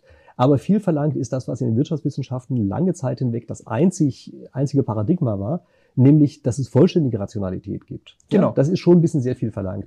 Aber auch das wird oft missverstanden. Das, das habe ich dann verwechselt gerade, aber das meinte ich. Nein, das wird ja nie verlangt oder als Beschreibung angesehen. Es ist ja nicht so, dass wir glauben, alle Menschen wären vollständig rational. Das ist ja absurd. Wir wissen ja, ja, eine Annäherung so an das Ding. Noch nicht mal das, sondern wir wissen dann zumindest erstmal, was ist denn jetzt die vollständige Rationalität, so dass wir mal einen Referenzpunkt ah, okay, haben. okay, okay, okay, ja? ich verstehe. Ja. Das ist so, wie man die äh, Flugbahn im luftleeren Raum berechnet. Ja, natürlich wissen wir, auf der Erde hat das überhaupt keinen Sinn, kommt ganz das ist die runter. Ja, genau. Ja? Und wir, wir wissen zumindest erstmal einen Referenzpunkt. Und dann kann man relativ dazu sich ansehen, was kommt denn jetzt wirklich raus. Jetzt können wir die Abweichung. Ja. Und dann gibt es natürlich oft die Sache, dass wir Menschen uns so verhalten, als wären wir vollständig rational. Ja, das klingt zwar auch schräg, ist aber auch viel einfacher, denn wir lernen es einfach. Also, wenn wir immer wieder sehen, wo man eins auf die Nase kriegt und womit man viel Geld kriegt, ja, dann das ist ein Lernprozess. weiß man das nach einiger Zeit einfach und wir gucken es uns auch voneinander ab. Deshalb ist also dieses als ob Argument häufig ein viel stärkeres Argument, als man erstmal denken sollte. Ja, das ist genau wie bei dieser Schwarmintelligenz. Ja, also irgendwer im Schwarm weiß schon, wie es richtig ist. Und das kriegt der Rest des Schwarms mit, der sagt, uh, das war ja das, ja. ja? Und auf einmal verhält sich der Gesamtschwarm nicht rationaler, als man denkt. Deswegen ist Imitation auch so ein ordentlicher Mechanismus in der Biologie, ja. der sich so lange durchgesetzt hat. Genau. Ja, verrückt. Verrückt, verrückt. Ist sehr, sehr interessant, das so auch zu sehen. Ne? Also es sind, wieso ich immer so kurze Denkpausen brauchst, manchmal einfach paar Dinge, die so intuitiv in einem drin sind, die du jetzt ausformulierst, über dich dann nachdenke, wo dann ein bisschen Komplexität zusammenbricht und man Dinge wesentlicher sieht. Das ist schön. Das ist sehr schön. Na gut, ich meine, dass du hier keinen Zettel liegen hast, wenn ich eh ein Ding. Ja? Also, ja? Wenn ich das Interview führen müsste, auf der anderen Seite hätte ich, glaube ich, einen Zettel. Das ist das erste Mal, dass ich keinen Zettel habe. Das erste Mal, dass ich keinen Echt? Zettel habe. Ah. Ja. Aber Okay. ni- nicht, weil ich äh, ähm, nee, aber ich finde, also ich jetzt um, um auf deine um auf deine Laufbahn da weiter einzugehen, was äh, ähm, du hast dann du hast dann weitergemacht und was mich interessiert ist vielleicht so eine dumme flache Frage, aber es interessiert mich wirklich.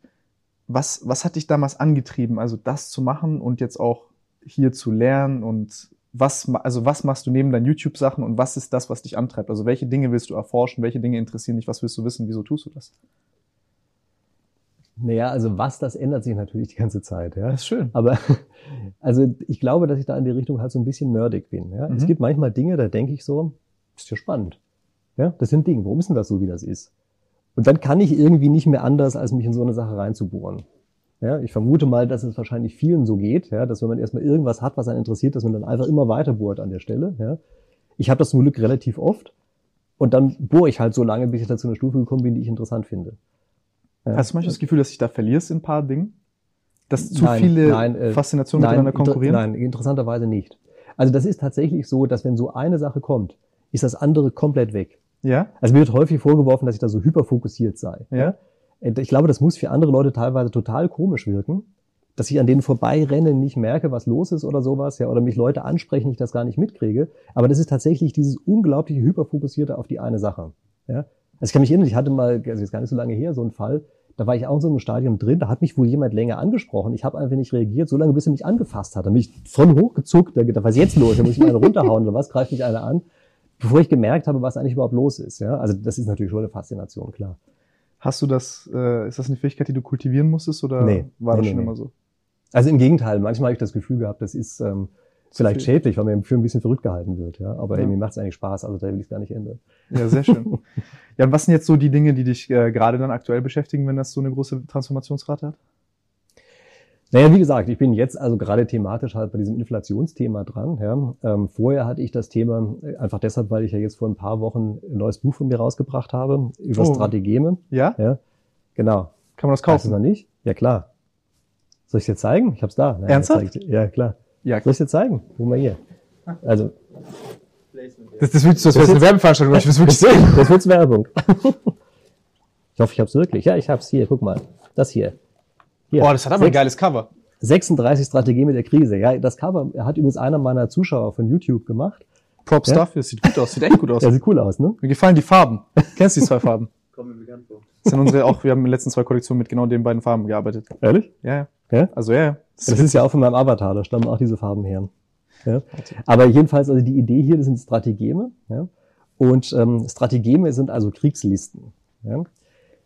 In, also Kriegslist ist ja schon wie der Name sagt, ja, in vor allem zwei kriegsführenden Parteien versucht der eine die andere Seite zu überlisten. eigentlich ein spieltheoretisches Problem. Ja? Also eigentlich haben die beide Seiten ja irgendwie was, wie beim Spiel eben, äh, dass sie das Spiel gewinnen wollen. Das Verrückte ist, dass das ein blinder Fleck der Spieltheorie war. Unsere westliche Spieltheorie hat nicht mitgekriegt, dass es so etwas wie Überlisten überhaupt gibt. Echt? Ja. Und wieso hat sie es nicht mitgekriegt? Weil wir von vollständiger Rationalität ausgehen.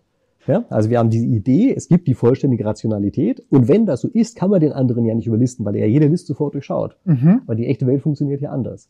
Und deshalb gibt es keine einzige Stelle, wo sich tatsächlich mal jemand gleichzeitig mit Spieltheorie und diesen Strategien beschäftigt. Ja, gibt's nicht. Also gibt, wurde es aber bisher noch nicht gemacht. Völlig verrückt. Ja.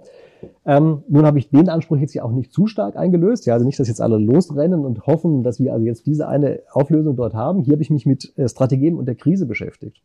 Weil ich nämlich gesagt habe, es gibt äh, Krisen, klar, logischerweise gibt's die. Und diese Krisen verhalten sich so, als wollten sie uns überlisten. Klingt komisch, aber ist gar nicht so sehr komisch, denn wir müssen uns vorstellen, die ganzen Krisen, die wir rechtzeitig erkannt haben, sind keine.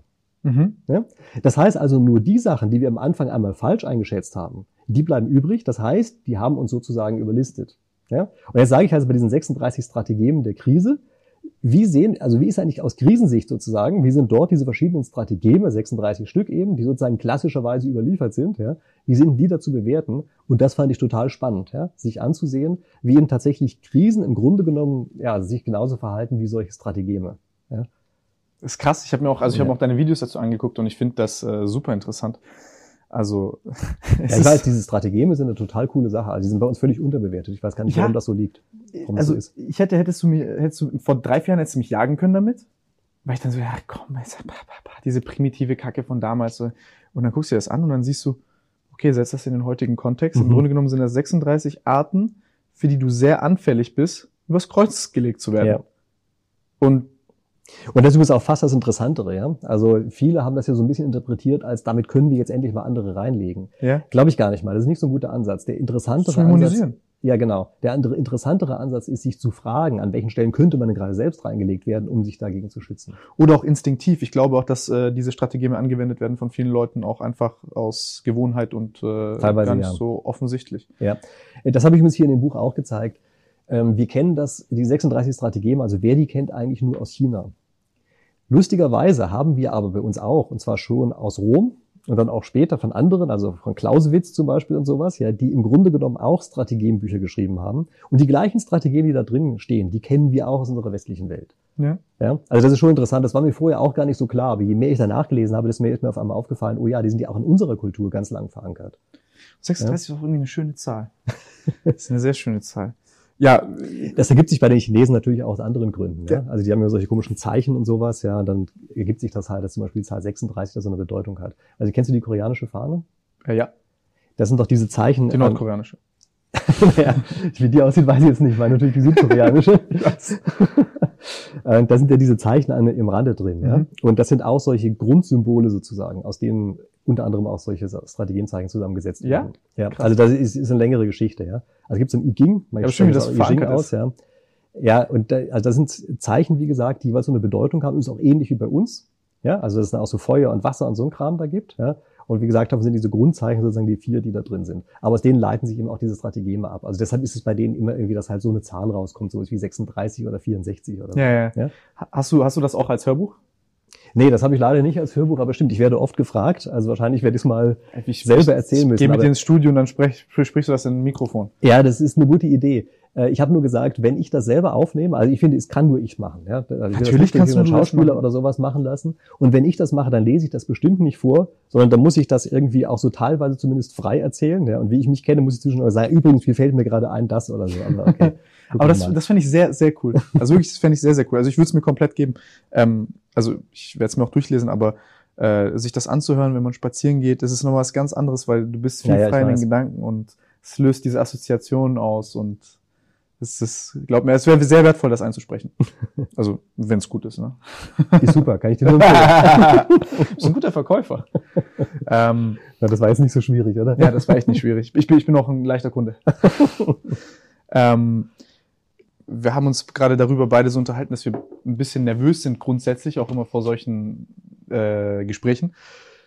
Kamera ist wie so ein Messinstrument. Wenn die an ist, ich kann mich nicht konzentrieren, ich bin aufgeregt, ich habe ein bisschen Angst, dann denke ich mir noch, oh, hier ist ein intelligenter Typ, ich will mich jetzt auch nicht wie ein Volldepp anstellen, dann versuche ich nachzudenken, bin aber gleichzeitig ängstlich, dann ist es super unentspannt und dann ist das so, äh. Und hast du gerade? Ja, also ich habe im Grunde genommen das gleiche Phänomen. Ja. Ich ähm, kenne Lampenfieber, ich habe Lampenfieber. Ja. ja. Also ich habe gerade ja gesagt, vor Corona bin ich ja relativ viel auch so vor großen Gruppen aufgetreten, also jetzt nicht nur meinen Studenten, sondern tatsächlich auch anderen Gruppen. Und ich habe jedes Mal vorher massives Lampenfieber. Und ich weiß nicht, ich glaube, ich habe ganz am Anfang so gedacht, das wäre was Schädliches und müsste ich das abgewöhnen. Aber inzwischen bin ich ziemlich überzeugt davon, dass das eigentlich was verdammt Gutes ist. Also durch Lampenfieber wird man also wach, Mhm. Man wird danach konzentriert auf diese Sache und man kann eigentlich nur dadurch diese Hochleistung bringen. Also inzwischen wäre ich besorgt, wenn ich keine Lampenfieber hätte in einer solchen Situation. Ja. Auch das Kamera anschalten. Ja. Also immer wenn eine Kamera dasteht, mir geht es genauso wie dir. Ja. Ich finde auch, das ist etwas, was unter Stress setzt. Ja. Auf der anderen Seite ist es eben wirklich einer, der dazu führt, dass man am Ende wirklich fokussiert bei der einen Sachen bleiben kann. Ja? Ja. Weil lustig ist, was wir gerade gesehen haben, ist, dass wir diese Grundnervosität haben. Ja? Also ich brauche immer irgendwas, wo ich rumspiele. Ja? Weiß ich, dass ich zwischendurch einen Stift habe oder sowas oder auf einem Sitzball rumhüpfe oder irgend sowas. Also es geht von der Kamera jetzt nicht so irrsinnig gut, aber in ja. anderen Situationen geht das saugut. Und ähm, das, glaube ich, ist fast eine Voraussetzung dafür, dass man eben wirklich richtig in Schwung kommt. Ja. Weißt du, was ich mache das nächste Mal, wenn wir einen drehen? Ich hole zwei Bälle. Ja, das ist eine gute Idee. Bloß die Kameraleute werden da wahrscheinlich ausflippen. ist mir scheißegal, machen wir einen Podcast und die Leute es alle anhören. Also, ich, das würde mich mal interessieren, wie anders dann ein Gespräch wäre, weil das, ist eine, das sind ganz andere Bedingungen. Ja, ja. Aber ich meine, nur für unsere Zuschauer. Ja. Ich kann mir vorstellen, wenn da einer ist, der sich selbst für nervös hält und immer in der Schule gesagt wird, hibbel nicht so viel, ich glaube, das sollte man nicht ändern. Ja, wirklich. Also ich habe gerade mit dir gesprochen, es war so voll die, also es war super, super witzig und erlösend irgendwie so ein bisschen. Also ich hatte das jetzt mehrmals in der Vergangenheit, aber als ich jünger war, habe ich ganz Zeit entweder so oder oder so hoch und runter und ich habe aber dabei auch viel besser denken können. Ja. Ich habe viel, ich war alles war viel angenehmer. Aber dann war das so, okay, das kannst du nicht vor anderen Leuten machen, die denken, du bist krank, Mann. So. Don't tell anybody about it, mach mal lieber hier alles zu. Ich sag dir, du brauchst auch mindestens einen Doktortitel, dann darfst du das wieder. dann ist alles gut, gell? Dann habe ich, dann hab ich Crazy Scientist geil und dann ist alles wieder legitim. Oh Mann. aber keiner von euch macht das. Ein bisschen, aber nicht so extrem. Ja, nicht so extrem wie wir wahrscheinlich, ja. Ja, ja nee, wir sind, wir sind wahrscheinlich hier die Kranken. Ja, komm, wieder kommt. Der ganze Kommentare werden so sein, okay, äh, De-Abo, De-Abo, kranker Mensch, dies, das. Nein, Spaß. Aber es ist wirklich, also es würde mich tatsächlich interessieren, also hier auch mit äh, äh, interessante Sachen vom Schöllhorn angeguckt damals, als er genau diese Sachen untersucht hat. Ähm, Wäre vielleicht auch mal ein interessanter Podcast, aber wir können es ja mal dann versuchen, wie das ist, wie viel, wie viel besser oder schlechter das dann ja, ist. Ja, das ist eine gute Idee. Beim Interview immer nur noch Sitzbälle austeilen. Ne? Ja, das wäre das wäre echt gut. Am Ende wird das Interview komplett scheiße, aber wir fühlen uns gut. Genauso wie mit der äh, was war's Politik, da waren wir bei. ja, genau. Selbes Prinzip. äh, fallen wir dem zum Opfer, was wir vorhin verurteilt haben. Ähm, was was ich auch äh, vorhin spannend fand, ist, als du gesprochen hast über die, über die Videos, wie du die vorbereitest, weil wir da kurz uns unterhalten hatten und ich so diese naive und romantische Vorstellung hatte, ach, der Christian, der setzt sich da hin und dann ist das einfach nur, ey, jetzt hör mal zu, pass auf, tak, tak, tak, tak, tak, tak, tak, tak, tak, tak, Punkt, ciao. Du kannst deine Videos nicht, also das ist, habt ihr das mal gesehen? Nee. Wie, nee? Junge, du, machst mich krank, Mann. Ähm, du guckst dir dieses Video an, da ist kein Cut, er erzählt einmal komplett runter, 10, 20 Minuten in einem, in, in, einem, in einer konstanten Sprechgeschwindigkeit, super angenehm, präzise wie ein Laser und du sitzt einfach nur da und denkst dir, Alter, wie, wie, wie, wie zum Teufel, das hast du dir nicht aufgeschrieben, das hast du, und naja, da muss ich mir jetzt auch was zu erzählen. Ich wurde auch mal eingeladen äh, zu einer Veranstaltung ähm, und ich habe dort auch mit einer üblichen Sprechgeschwindigkeit losgelegt. Ja, und die Leute haben im Publikum die ganze Zeit geraunt das hält der nicht durch. ich fand das total witzig. Die haben untereinander immer gesagt, das hält der nicht durch. Ja. Und ich gedacht, doch, ich zeig's euch, ich halte das durch. und dann habe ich halt in 90 Minuten durchgeballert. Ja. Danach wussten sie dann, ich habe tatsächlich durchgehalten. Übrigens haben die dann abends ähm, so einen Poetry Slam Menschen eingeladen, der für sein Schnellsprechen bekannt war. Und danach waren sich alle einig, ich habe ihn überholt. Ja. Und das war jetzt in der Geschwindigkeit oder noch schneller? Ich weiß gar nicht, welche Geschwindigkeit das war. Für mich war es die normale Geschwindigkeit, aber die fand es anscheinend schnell.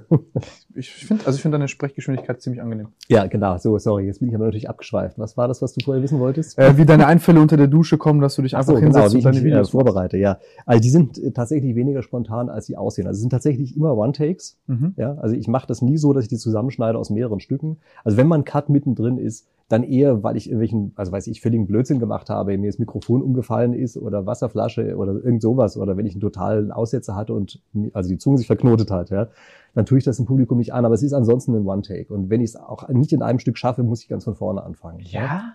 Ja, also ich könnte nie zusammenschneiden, ja, mache ich auch nie. Wenn ich das mal probiert habe, habe ich gedacht, ah, das Ende ist nicht gut, mache ich nochmal ein anderes, kann man vergessen, klappt nie. Es muss immer ein Stück sein. Ja, äh, ich habe nur, ich habe auch so eine Sony, wie die hier läuft, die hat so ein bisschen kleinen Akku. Manchmal ist dann der Akku plötzlich alle. Ja. Und nach 30 Minuten filmt ihr nicht mehr. Ja, gut, dann muss man tatsächlich am Ende dann das Ende vielleicht nochmal dran setzen. Ja. Aber sonst ist es immer komplett ein One-Take. Ähm, aber was da das Entscheidende ist, ich habe mir schon vorher das Narrativ überlegt. Also es gibt ja für die verschiedenen Sachen, die man darstellen möchte, unterschiedliche Methoden, wie man das machen kann. Und ich versuche eine Gesamtgeschichte zu finden, die tatsächlich funktioniert. Das ist aber mehr sowas für die Zeit unter der Dusche oder so, ja, dass man Mhm. sich überlegt, wie kann man es als Gesamtgeschichte erzählen. Und dann habe ich einfach eine Vorstellung davon, was ist das alles? Und das erzähle ich dann eben so runter, wie ich mir das als Geschichte überlegt habe. Manchmal klappt das übrigens auch nicht. Ich weiß nicht, wie das bei dir ist, ja, aber mir klappt es tatsächlich manchmal nicht. Dann fällt mir auf, dass unter der Dusche hat das toll geklungen, aber Ja. auf einmal in echt nicht mehr, ja. Gut, dann muss ich halt neu anfangen, neuen Akku rein, ja, und wieder von Anfang an loslegen. Äh, wobei ich sagen muss, ich mache normalerweise eigentlich nicht mehr als drei Aufnahmen. Mhm. Also ich weiß auch nicht, wie du das machst, also ob du mehrere, nein, du machst ja keine One-Takes, oder? Oder? Bei mir, sind, bei mir ist das eher so, dass ich, äh, wir schneiden auf jeden Fall, aber bei mir ist das eher so, dass ich dann halt zu viel Informationen gebe oder währenddessen mir irgendwas noch auffällt, wo ich sage, das will ich noch unterbringen Mhm. unbedingt. Bei dir ist das wesentlich sortierter. Du hast da viel mehr Informationen, du siehst das Wesentliche und dann weißt du genau, was du sagen willst. Bei mir ist das einfach Chaos, Mann. Ja, das wirkt jetzt aber nicht so. Manchmal ja, gut, aber wie gesagt, also wenn, wenn es nicht klappt, dann muss ich eben nochmal machen, ja. Und so, ich nehme es, also inzwischen schaffe ich es ganz gut, es beim zweiten Mal richtig zu machen. Also das erste Mal ist für mich mehr so ein Probelauf Ja. sozusagen, ja. Und dann macht man noch so ein paar Holpereien oder sowas. Und das zweite Mal ist es meistens. Und es gibt natürlich auch bestimmte Situationen, da hat man nur eine Chance. Klar, dann muss man beim ersten Mal sitzen. Ja, so wie jetzt. Ja, genau. Aber es sitzt. nee, ich glaube, also was, was äh, mir da immer zu schaffen gemacht hat, ist, ich habe keinen Feedback-Mechanismus gehabt. Also Ja. wäre ich jetzt klassischen diesen ne, Studienweg durchgegangen, hätte ich Leute gehabt, okay, hier ist es richtig, hier ist es falsch und ich habe ständig Feedback, hier habe ich kein Feedback.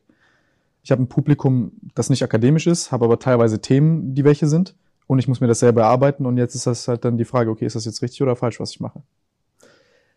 Naja, wir hatten das ja vorhin, richtig oder falsch, ist manchmal nicht so ganz objektiv beurteilbar. Aber ja. erst zu der Erkenntnis zu gelangen, ist auch nicht so offensichtlich. Klar. Aber da muss man natürlich sehen, dass an vielen Universitäten, äh, die machen da ja erstaunlich wenig, was sowas betrifft. Ja, also wir machen sehr viel. Vom ersten Semester an machen wir ständig solche Vorträge und ich bemühe mich auch da sehr intensives Feedback an meine Studenten zu geben. Aber an den meisten Universitäten, die machen die ganze erste, das Grundstudium, wie man es früher genannt hat, machen die ja gar nichts in der Richtung. Das heißt, die kriegen auch kein Feedback. Ja, die tragen auch nur relativ wenig vor. Mhm. In den meisten Studiengängen. Ja. Also da, das glaube ich, hätte dir gar nicht so irrsinnig viel gebracht. Ja, aber die lernen Also zumindest außer bei Inhalte. uns natürlich. aber die lernen zumindest die Inhalte. ähm, aber das heißt, du machst das, du machst das total spontan. Das heißt, du, du überlegst dir ein Thema, du setzt dich wieder damit auseinander, weil das hast du mir damals am Telefon gesagt, fand ich äh, ganz witzig, weil du hast gesagt, ja, bei den Studenten, da kriege ich das dann manchmal auch hin mit einem blauen Auge, mal wenn ich irgendwo nicht so ganz nochmal Bescheid weiß, rede ich einfach nicht nochmal drüber. Du hast, du hast mir gesagt, dass du dich halt bei den Videos dann nochmal mit dem Thema nochmal intensiver auseinandersetzen musst und dass es für dich dann auch nochmal so eine Aufgabe ist, so ein Video zu machen. Und ich dann halt so diese romantische Vorstellung hatte von, ach, das, das macht der locker. Wie, also wie viel, wie viel Vorbereitung steckt dann da so drin? Also was machst du da dann? Ja, also die Zeit ist natürlich sehr unterschiedlich. Ja? Mhm. Aber es gehört eigentlich immer dazu, dass man irgendwie auch nochmal Sachen nachrecherchiert. Ähm, manchmal ist es einfach auch so, dass ich weiß, wer zu solchen Themen Experte ist und mit dem Mhm. spreche ich dann einfach vorher nochmal. Ah. Ja, also das hilft schon sehr stark. Ja, dann merkt man schon mal, wo man völlige Dummheiten vielleicht auch selber drin gemacht hat. Ja, Ja? manchmal braucht man auch bestimmte Hintergrundinformationen, an die man nicht ohne weiteres rankommt. Also da habe ich zum Glück, glaube ich, ein ganz gutes Netzwerk, so dass ich dann weiß, wen ich anrufen muss, ja, um sowas rauszukriegen. Ich mache das ja noch oldschool, ja, mit Telefon. Ja, ich wünschte, dass, dass ich da auch Leute kennen würde, wo ich einfach anrufen kann und meine Antworten hole. ja, ja. Ich weiß, heutzutage muss man immer erst lange Zoom, Skype und sonst was Meetings vereinbaren. Ja. Nö, einfach anrufen. Also ich Okay, bin da genauso. gut. Ja, ja gut. Also Anrufen und ich spazieren auch, Ja. ja, genau. Anrufen oder spazieren gehen. Ja. Ähm, und also wichtig ist tatsächlich, dass man am Ende eine Story hat, die in sich wirklich schlüssig ist. Ja, das ist, glaube ich, das A und O. Und wenn die Story nicht schlüssig ist, dann kommt auch die Idee nicht wirklich rüber. Ja, und manchmal merkt man einfach, dass die Art, wie man es erst aufbauen wollte, nicht funktioniert. Also ich habe manchmal solche Sachen, da ist dann zum Beispiel zu viel reingepackt, zu filigran oder die Reihenfolge ist nicht logisch oder irgend sowas. Ja. Das sind dann Dinge, wo man einfach nochmal komplett neu ansetzen muss. Also ich kann mich erinnern, ich hatte so ein Video, da habe ich mir unglaublich eins abgebrochen. Das hat, von, hat einfach die ganze Zeit nicht funktioniert, so lange, bis dann auch andere Leute in den Raum reingestürmt sind und so. Das ist für mich sehr unüblich, ich bin eigentlich schnell fertig. Ja. Aber ich habe da ewig dran rumgemurkst. Und danach ist mir aufgefallen, es war ja auch eine dumme Idee, wie ich das aufgebaut habe. So kann man das eben nicht aufbauen. Ja? Dann habe ich es am nächsten Tag noch einmal aufgenommen und dann war der erste Take war's. Ja? Wie, wie, bist, wie hast du dir diesen Aufbau erarbeitet? War das für dich schon immer so eine offensichtliche Sache, dass du das äh, in einem Narrativ verpacken musst? Oder wie, wie bist du da zur Erkenntnis gelangt? Durchs Lernen, durchs, durchs, äh, durch YouTube oder? Ähm, ich glaube durch mein eigenes Lernen. Also was ich äh, brauche beim, wenn ich selber lerne, ist, dass ich für das, für mich selber in eine Story verpacke. Mhm. Und ich glaube, ich lerne selbst am besten durch Widersprechen. Also indem ich sage, das kann ja so gar nicht sein. Und mir dann erklärt wird, warum es eben doch entweder so sein muss oder eben tatsächlich falsch war. Dadurch lerne ich und dadurch entsteht eine Story. Ja, und das ist, glaube ich, auch die Art, wie ich das verpacke. Also ich versuche zu antizipieren, was das Gegenüber denken wird als nächstes oder mhm. wo es einen möglichen Einwand hat und versuche dann direkt darauf einzugehen. Und das ist, glaube ich, etwas, was einen durchleitet durch die ganze Geschichte. Das ist, ist wirklich wichtig, ja, weil wenn ich was denke, das kann so nicht sein und erzählt über was anderes, dann habe ich immer zwei Sachen parallel im Kopf und das geht nicht gut. Das heißt, wenn er also direkt auf das eingeht, was ich auch tatsächlich denke in dem Augenblick, dann hat er eigentlich gewonnen. Und so versuche ich das auch zu machen. Crazy. Also wie sieht dann so ein Lernprozess aus bei dir ganz genau? Du setzt dich jetzt hin und dann? Naja, ich habe irgendeine Idee. Ja. Ich versuche eine Story dazu zu machen. Während du auf den Ball hüpfst? Während ich auf den Ball hüpfe. Ja. Also eigentlich in meinem Fall ist es ein Hocker, so ein wippender Hocker, aber okay, ist im Prinzip das gleiche. Muss mir Link schicken, ich muss den kaufen. ja, Swapper heißt der. Also kannst du dir angucken. Gibt's glaube ich sogar noch. Uralt meiner, aber ich glaube, wird noch so verkauft. Ja. Geil. So, okay, gut. Und äh, dann versuche ich also, wie gesagt, diese Story zu machen. Dann merkt man, in der Story sind Löcher. Und also Sachen, die einfach nicht passen, ja, oder wo Lücken sind, wo man sagt, da ist kein logischer Anschluss oder irgend sowas. Ja. Häufig liegt das daran, dass man dort irgendwas nicht verstanden hat oder irgendwas nicht weiß. Das muss man dann schließen, solange bis man einen Bogen hat, von dem ich eben das Gefühl habe, der ist rund genug und den versuche ich dann eben zu erzählen. Äh, das ist aber übrigens auch ein Prozess, den ich schon auch versuche, meinen Studenten beizubringen. Ja, also sie müssen ja, wie gesagt, sehr viele äh, Präsentationen bei uns halten. Und den versuche ich auch zu zeigen, dass sie eben so einen gesamten Fluss hinkriegen. Und dann haben sie eigentlich gewonnen. Ja. Interessant. Ja, bei, also, ja, bei mir scheitert das noch bei manchmal bei Mechanismen, die ich halt nicht alle kenne, nicht und dann kann ich es einfach nicht einordnen. ja, oder ähm, äh, oder auch einfach die Daten nicht da sind. Ne? Manchmal dauert ewig, bis man sich den Überblick äh, schafft. Das ist klar. Also manchmal ist es echt schwierig, einfach an die Informationen zu kommen. Ja, klar. Also gerade dann, wenn es so Hintergrundinformationen sind, die einem nicht jeder erzählen will. Aber würdest du sagen auch bei dir, also dass einfach die ganze Zeit, seitdem du dich mit diesen Inhalten auseinandersetzt, die es auch einfach ermöglicht, sehr schnell das Wesentliche isoliert zu sehen und zu betrachten und äh, die wesentliche Information rauszuziehen? Ich denke schon. Ja? ja. Wie war das am Anfang? Also wie viel mühseliger war das? Weil ich finde das ganz interessant, weil die Leute immer fragen, weil bei mir hat das auch angefangen mit, okay, ich lese jetzt eine Seite aus dem Buch und äh, ich lese die Seite fertig nach gefühlt anderthalb oder zwei Stunden, weil ich auf der eben selben Seite 20 Begriffe erstmal in Erfahrung bringen muss. Ähm, also du meinst, wie das ist mit dem Aufnehmen von Informationen. Ja? Mhm. Ähm, ich habe nach einer Methode lesen gelernt, die es heute nicht mehr gibt, die nannte sich Ganzheitsmethode. Mhm.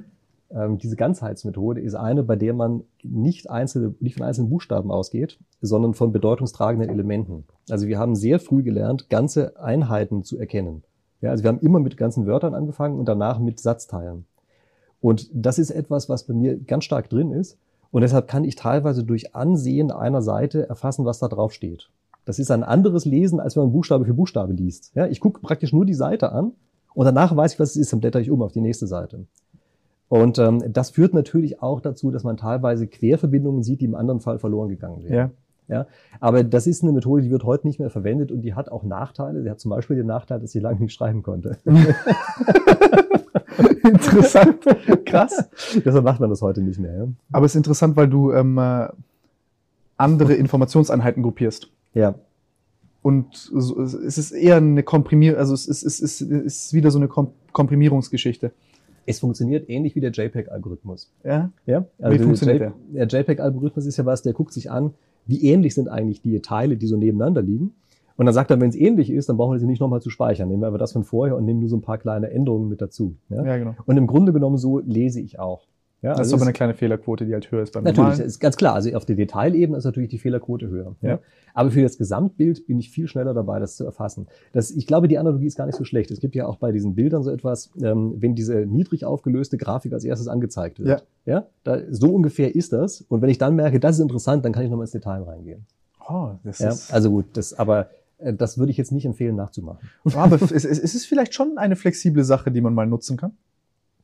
Ja klar, ist natürlich insofern toll, als man teilweise in 10 oder 50-facher Geschwindigkeit was liest. Ja? Natürlich nicht so genau. Also aber, ich lese super langsam.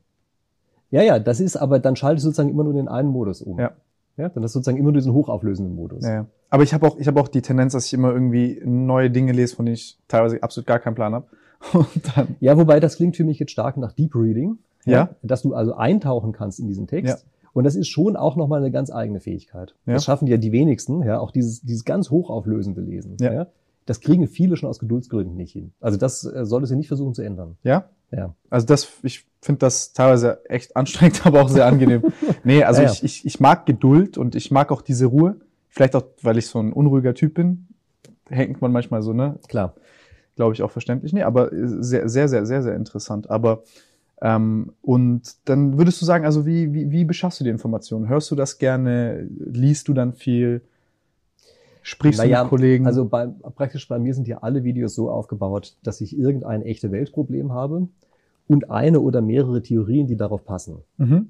Und ich glaube, das, was den Leuten gefällt. Das ist schon eine schöne Konstellation. Ja, ja, genau. Ich glaube, das, das gefällt den meisten Leuten, dass eben diese Organisationsstruktur, die in der Theorie drin steckt, drüber gelegt über das echte Weltphänomen ja, eine andere Art der Darstellung und des Erkennens ermöglicht, als ja. ohne diese Theorie. Ja? Aber da, klar, so ist ja mein Kanal aufgebaut. Das ist ja ein Bildungskanal, ja? ja. Und das ist eben die Hauptidee dabei, äh, dass hier eben tatsächlich diese Theorie vernünftig auf andere Sachen angewendet wird. Ich fände es auch schön, wenn äh, andere Leute, so wie du, äh, bei vielen anderen Themen äh, den Schritt auf YouTube auch wagen würden. Das wäre sehr, also das würde sehr, sehr viele wertvolle Perspektiven den Leuten da draußen äh, geben, weil ich denke, also ich denke auch, über das, was wir uns vorhin unterhalten haben, ist auch so ein bisschen diese, dieser, die, die, die, die politische Meinung oder auch so ein bisschen die Ebene auf, was kann man als, was kann man selbst tun, wie kann man sich bilden und das sind alles super sinnvolle Dinge, wo, glaube ich, viele andere Leute ähm, oder, oder, oder jetzt zum Beispiel Professoren wie ihr ein bisschen denkt, oh, das ist alles, ihr geht, also wir haben vorhin über verschiedene Menschen gesprochen, wo du dann immer gedacht hast, die sind alle hochintelligent. Ich, ich, hab, und ich dir beibringen wollte, dass sie alle super dumm sind und du immer davon ausgehst, dass die Leute viel intelligenter sind, als sie eigentlich sind und ähm, man dann so Angst hat zu spekulieren und du auch, also hast du auch so ein bisschen Angst mal zu sagen, oh, was denkt jetzt ein Kollege drüber? Habe ich jetzt hier eine technische Feinheit vielleicht nicht so präzise dargestellt oder habe ich jetzt hier vielleicht einen Fehler gemacht oder hier ein bisschen zu viel Zweideutigkeit? Das stimmt. das stimmt. Das ist natürlich ein Problem, was man gerade als Professor hat, dass man da natürlich immer Angst davor hat. Ein bisschen andere, die Verkörperung von Unfehlbarkeit. Ja, ja, genau, klar. Und dass dann der andere plötzlich irgendwie was entdeckt, was man da drin falsch gesagt hat oder also was einfach vielleicht auch eine Dummheit war, ja, das kann einem durchaus auch mal passieren. Also klar, äh, die Angst besteht natürlich, aber da muss man einfach sehen, YouTube ist natürlich auch ein schnelles Medium und natürlich ist da manchmal auch irgendwie Blödsinn mit drin. Ja, also das muss man einfach sehen, auch bei jedem Professor ist das so. Selbst dann teilweise, wenn man drüber nachgedacht hat. Ja, aber jetzt gerade bei diesem schnellen Medium, da ist das schon so, dass es das passieren kann. Aber sagen wir mal ehrlich, so schlimm ist das auch nicht. Ja, und es kommt darauf an, dass das sozusagen diese ganze Geschichte rüberkommt. Aber klar, ich weiß, dass es bei vielen Professoren ist das ein Showstopper. Und die haben wirklich Angst davor, sich diese Blöße jemals zu geben. Ist schade. Ja, ja, ja sehe ich auch so. Sehr, sehr schade. Da musst du, ja, da kannst du ja mal später dann sagen, welche, äh, welchen Profs du einen YouTube-Kanal ans Herz legst. Ja, da gibt's schon welche. Ja, was, was sind jetzt so deine interessanten Einflüsse außerhalb deines Gebiets, wo du sagst, das ist, sind interessante Themen, die vielleicht so in der Öffentlichkeit gar nicht äh, diskutiert werden oder gar nicht auf dem Schirm sind? Hm. Ja, ganz allgemein, ja. Komische Fragen, die der Gabe hier stellt. Ja. Ja, ich weiß nicht, ob das nicht auf dem Schirm ist, aber also ich glaube, dass das Thema künstliche Intelligenz äh, wesentlich stärker brodelt, als sich die meisten das klar machen. Mhm. Und dass das ein Thema ist, was schon jetzt eine Zeit lang, auch in den letzten Jahren, relativ stark diskutiert worden ist, aber was, glaube ich, komischerweise immer noch unterschätzt ist. Ja. ja. Also viele kommen ja jetzt an und sagen, na ja, so schlimm ist es ja dann doch nicht, ja, und ähm, wurde überschätzt und all solche Sachen. Und die machen sich nicht klar, wie viele von den Standardaufgaben, die wir so täglich machen, so einfach sind, dass sie eben durch eine künstliche Intelligenz wirklich gut erledigt werden können. Ja, und Sie machen sich auch nicht klar, dass künstliche Intelligenz nicht Bewusstsein ist. Also vielfach wird ja dieser Fehler gemacht, dass die Leute sagen, ja, guck mal, das ist, was ist daran intelligent an dieser Maschine? Die weiß ja gar nicht, was sie weiß. Und natürlich weiß sie nicht, was sie weiß, weil sie kein Bewusstsein hat. Aber das ist auch nicht wichtig. Sie trifft Entscheidungen oder Auswahlen beispielsweise, die mindestens so gut sind wie die von einem Menschen. Ja. Ähm, und damit macht sie einfach unglaublich viele von den Tätigkeiten, die wir bisher ganz standardmäßig gemacht haben, einfach überflüssig. Und sie verbaut uns damit die Strategie, die wir in der Vergangenheit immer angewandt haben, nämlich immer mehr Komplexität abzudriften, um der Fähigkeit der Maschine auszuweichen. Ja? Also am Anfang war es so, dass unsere Muskelkraft ersetzt wurde und haben wir gesagt, na, dann schreiben wir halt. Ja? So, dann weiß ich, brauchte man nicht mehr mit der Hand zu schreiben. Ja? Dann haben wir gesagt, na, dann denken wir halt. Ja? Und dann sagen wir, dann, nachdem die Maschinen so einigermaßen denken konnten, haben wir gesagt, na, dann machen wir halt, das sind wir kreativ. Ja? So, und es wird immer mehr Komplexität für uns und wir stoßen einfach an eine Grenze, so dass wir dort eben nicht mehr weitermachen können. Das heißt, diese künstliche Intelligenz holt uns auf so vielen Gebieten ein, dass uns die Ausweichmöglichkeiten komplett genommen werden. Und das ist, glaube ich, keine Sache, die wahnsinnig fern in der Zukunft liegt, sondern es ist ein Prozess, der jetzt bereits technisch da ist und im Grunde genommen nur noch ökonomisch umgesetzt werden muss. Ja. So, und das ist, glaube ich, eine Sache, wie gesagt, äh, da bin ich mir relativ sicher, dass die immer noch massiv unterschätzt wird, auch in den Auswirkungen unterschätzt wird. Und also das, okay, ich will ja nicht nur über meine Bücher sprechen, die ich geschrieben habe, aber das muss ich an der Stelle trotzdem mal erwähnen. Ähm, das ist eine Sache, wo ich der festen Überzeugung bin, dass wir ein ernsthaftes Problem kriegen mit Arbeitseinkommen. Also klassischerweise haben wir Einkommen auf Kapital und auf Arbeit. Mhm. Ja? Und das, wir sind es gewohnt, dass viele Menschen durch ihre Arbeit ihr Geld verdienen. Und das wird immer weniger funktionieren. Also dieses Verhältnis von Arbeit zu Kapital, das wird sich immer mehr verschieben in Richtung Kapital. Mhm. Und deshalb sage ich, brauchen wir eine neue Konstruktion, wie wir die ganzen Leute am Kapital beteiligen. Ja, also es gibt ja eine Position, die da sagt, das Kapital ist ja böse. Das wäre meine Frage jetzt ja? gewesen. Ja, aber das ist natürlich eine völlige, völliger Quatsch, weil wir dann so tun, als gäbe es diejenigen, die Kapital haben und diejenigen, die Arbeit haben. Also könnten wir nicht das eine durch das andere ersetzen. Völliger Blödsinn. Ja? Also es kann nicht einfach sein, dass wir sagen, nee, das, das darf so nicht sein und wir müssen jetzt diese künstlichen Intelligenzen abschaffen. Klappt sowieso nicht. Ja? ja Sondern wir müssen uns fragen, wie können wir denn die Leute eigentlich vernünftigerweise daran beteiligen? Und das, genau. das ist der Weg, den wir gehen müssen. Ja? Also da mache ich halt so einen Vorschlag, wie man das Geldsystem ändern kann ich nenne das Digni-Geld, ja, also von. Habe ich gehört in einem Video? Hast du gehört? Okay, das ist gut. Ja? Also das, das, Digni, ja, das ist so eine Anspielung auf Digi. Ja? ja? Zum einen und zum anderen eben Dignitas, die Würde. Ja? Und dann hat mir auch nicht jemand gesagt, irgendwie Dignus oder sowas heißt auch noch der Wert auf Latein oder so. Ich hatte keinen Latein in der Schule. Aber das mir gedacht, Vollpack mit Bedeutung. Ja, das ist ja super, ja, passt auch noch rein. Ja? Also das heißt das Digni-Geld. Und das ist eben die Idee, dass man dieses, diese Beteiligung an den Robotern, muss man so allgemein zu sagen, ja, an der künstlichen Intelligenz, dass man die sozusagen ins Geld mit reinschafft. Dass also auf die Art und Weise, wenn Leute Geld bekommen, das kriegen sie im Augenblick noch, ja, dass die dann auf die Art und Weise sozusagen darüber wachsen und sozusagen automatisch zu Kapitalisten werden, um es mal ganz platt zu sagen. Ja, das ist so ein bisschen der Vorschlag, den ich da mache. Und das ist ja eben etwas, worauf ich hoffe, dass dann vielleicht doch mal eines Tages, ähm, wenn's, wenn die Leute merken, es wird vielleicht doch schlecht, ja, dann solche Ideen plötzlich hochgekramt werden, man damit was anfangen kann. Erklär mir das nochmal konkret. Also wir haben die Situation, dass quasi ähm, diese niedrig äh, komplexen Prozesse abgeschafft werden, beziehungsweise ersetzt werden durch diese äh, künstlichen Intelligenzen? Äh, ja, also niedrig komplexe Prozesse. Also wir haben relativ viele solche Büroarbeiten, die eigentlich Monkey Work sind. Ja. Ja. So, das müssen wir einfach mal sehen. Ich will es nicht schlecht reden, aber das meine ich mit dir. Ja. Und ähm, das haben wir halt viel. Und das kann man immer mehr automatisieren, um es mal einfach zu sagen. Und viele der Sachen, wo bisher auch noch Entscheidungen getroffen werden mussten oder wo halt teilweise die Bedeutung aus Texten rausgelesen werden musste oder sowas, die haben es für unmöglich, dass die Computer das machen. Aber heutzutage können die Computer das. Also genau das, was wir als künstliche Intelligenz bezeichnen. Ja? Und genau, damit fallen immer mehr von solchen Jobs weg.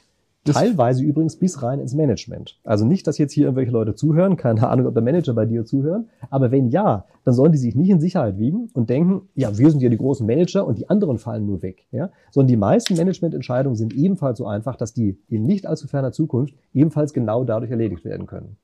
Und dann, äh, klar, dann sitzen wir natürlich im gequirlten Mist. Ja? Ja. Aber wie, also was, was, was ich meine, ist gerade war was anderes, ist, ähm, also zwei Fragen. Die zweite stelle ich gleich. Die erste wäre nun gewesen, wie, wie sieht das jetzt, wie, wie, wie sieht das jetzt konkret aus? Also diese Leute verlieren den Job, die künstliche Intelligenz nimmt, übernimmt diesen Job, dort entsteht weiterhin Geld und äh, du hast diese Verschiebung dann von quasi Arbeit auf Kapital. Wie werden die Leute dann am Kapital beteiligt? Also wie, wie funktioniert das? Also die Idee ist, dass das, was im Augenblick die Geldbasis ist, mhm. dass das gleichzeitig die ja, so die Kapitalbasis ist, sagen wir es mal ganz allgemein. Mhm. Ja? So, dass also was Werthaltiges da ist. Und im Augenblick ist ja so, wir kriegen ja noch was für unsere Arbeit. Mhm. Ja? Das heißt, wir kriegen also auch Geld. Wir wachsen sozusagen automatisch in einen Zustand, in dem wir ganz einfach Geld haben. Mhm. Und meine Idee ist, dass das Geld eben automatisch immer auch gleichzeitig eine Beteiligung an diesem Kapitalstock ist. Wir haben im Augenblick eine völlig perverse Situation. Wir haben nämlich die Situation, dass die Beteiligung an Kapital riskant erscheint gegenüber dem Geld. Ja? Also wir hatten das ja vorhin, dass wir einen Euro gesprochen haben. Ja? Es wirkt im Augenblick so, als wäre der Euro das Maß der Dinge und als würde das Kapital im Wert dagegen schwanken. Das ist der Grund, weshalb viele Leute keine Aktien haben, weil die sagen, das ist riskant. Völliger Blödsinn. So. Ja? Man muss, man muss diese komische, merkwürdige und völlig künstliche Risikogeschichte, die da drin steckt, die muss man loswerden und muss dafür sorgen, dass die Einheit, in der wir bezahlen, gleichzeitig eine Beteiligung dem Kapitalstock ist. Mhm. Dann fällt nämlich dieser Schein, dieses Scheinrisiko weg. Ja? Und dann auf einmal sind wir alle zu 100 Prozent investiert und dann sind wir auf einmal alle Kapitalisten und dann ist es auf einmal gar nichts mehr so fürchterlich schlimm, wenn das Arbeitseinkommen weniger wird oder das Kapitaleinkommen höher. Es ist ja nicht so, dass es von 100 auf 0 geht sozusagen. Ja? Natürlich werden wir danach auch noch Arbeitseinkommen haben, aber immer mehr für irgendwelche Sachen, die wir im Augenblick als eher unproduktiv empfinden. Ja, also weiß ich, YouTube-Videos drehen, Gedichte schreiben, so Zeug halt. Ja? Mhm. Ja, und äh, zu einem gewissen Grad zahlen wir ja auch jetzt noch dafür, ja, aber halt wesentlich weniger, als wenn wir vielleicht vorher eine Dampfmaschine gebaut hätten oder so, wenn es mal vor 100 Jahren war. Ja. ja. So, und die Idee ist eben, dass sozusagen diese, äh, diese Verschiebung, die dort stattfindet, durch das Geldsystem aufgefangen wird. Und das, das ist ja das Schöne. Also als Theoretiker darf man so Sachen ja denken. Ja, ja. Sonst muss man immer gefragt, wie kann ich das jetzt einsetzen? Ja, so, also könnte ich es jetzt auch nicht morgen einführen. Ja, also wenn ich jetzt Finanz- oder Wirtschafts- oder sonst was Minister würde, ja, dann könnte ich auch nicht sagen, genau so machen wir das jetzt. Ja, aber der Vorschlag ist mal da und da setze ich dann auf die. Du wirst ja schon ein paar Staatsanleihen verkaufen die Staatsanleihen werden dann natürlich nicht mehr so gut. Ja. Also das ist natürlich die nächste Sache. Wir haben im Augenblick basiert das Geldsystem ja auf Krediten, mhm. ja, was durchaus Vorteile hat. Das wäre dann natürlich weg. Ja. Also das Geldsystem, so wie ich es hier vorschlage, das wird auf Eigenkapital aufbauen. Ja. Was ja aber vielleicht besser ist. Wieso? Naja, ich meine, ein Kredit ist immer eine äh, sozusagen unbedingtes Versprechen, was man leistet. Ja? Also man sagt, egal was passiert, ich gebe dir immer gleich viel. Und äh, bei Eigenkapital ist eben so, man hat eine echte Beteiligung. Also im Guten wie im Schlechten gibt man sowas rüber. Ja? Und das äh, führt zu unterschiedlichen Entscheidungen. Ja, also dass Eigen- und Fremdkapital überhaupt jemals erfunden wurde, das hatte ja auch einen Grund, das hat Anreizgründe. Ja? Ja. Und äh, das führt eben dazu, dass man andere Arten von Entscheidungen treffen kann und dass auch andere Leute andere Entscheidungen treffen können. Ja? Also ich sehe durchaus die Argumente für beide Seiten. Also ich verstehe die Argumente, die, für, die es für das Kreditgeld gibt, gar keine Frage. Aber ähm, fürs Eigenkapitalgeld spricht dann auch viel. Äh, Gab es so bloß bisher noch nicht. Denkst du aber nicht, dass zum Beispiel so ein Risikoanreiz auch verlierst dadurch? Äh, was soll das sein? Also, wie soll ich sagen, also ist das nicht so, dass Kredite auch so ein bisschen, sind zwar Verpflichtungen und Verbindlichkeiten ja, aber auch so ein bisschen so ein Risiko erst ermöglichen? Naja, die hebeln das Risiko ja hoch, wenn man so will. Ja? Auch in ähm, perverse Höhen, ja. Ja, ja, klar. Aber das, das heißt im Englischen ja auch Leverage. Ja? Ähm, also es gibt zum Beispiel die Theorie, dass äh, Kredite, also Fremdkapital, dazu führen, dass überhaupt die Wirtschaft läuft, weil die Leute immer mehr Geld zurückzahlen müssen, als sie bekommen haben. Ja, also mhm. der positive Zins sorgt immer dafür, muss mehr zurückgeben. Und damit man überhaupt an dieses Geld rankommt, muss die Wirtschaft insgesamt wachsen. Also das ist ein bisschen die Idee, die dahinter steht. Ja. Und ähm, klar, das ist natürlich ein Anreiz und es kann sein, dass das so eine der wahren Energiequellen unserer Gesellschaft ist. Ja? Who knows? Vielleicht doch nicht, ja. ich weiß nicht.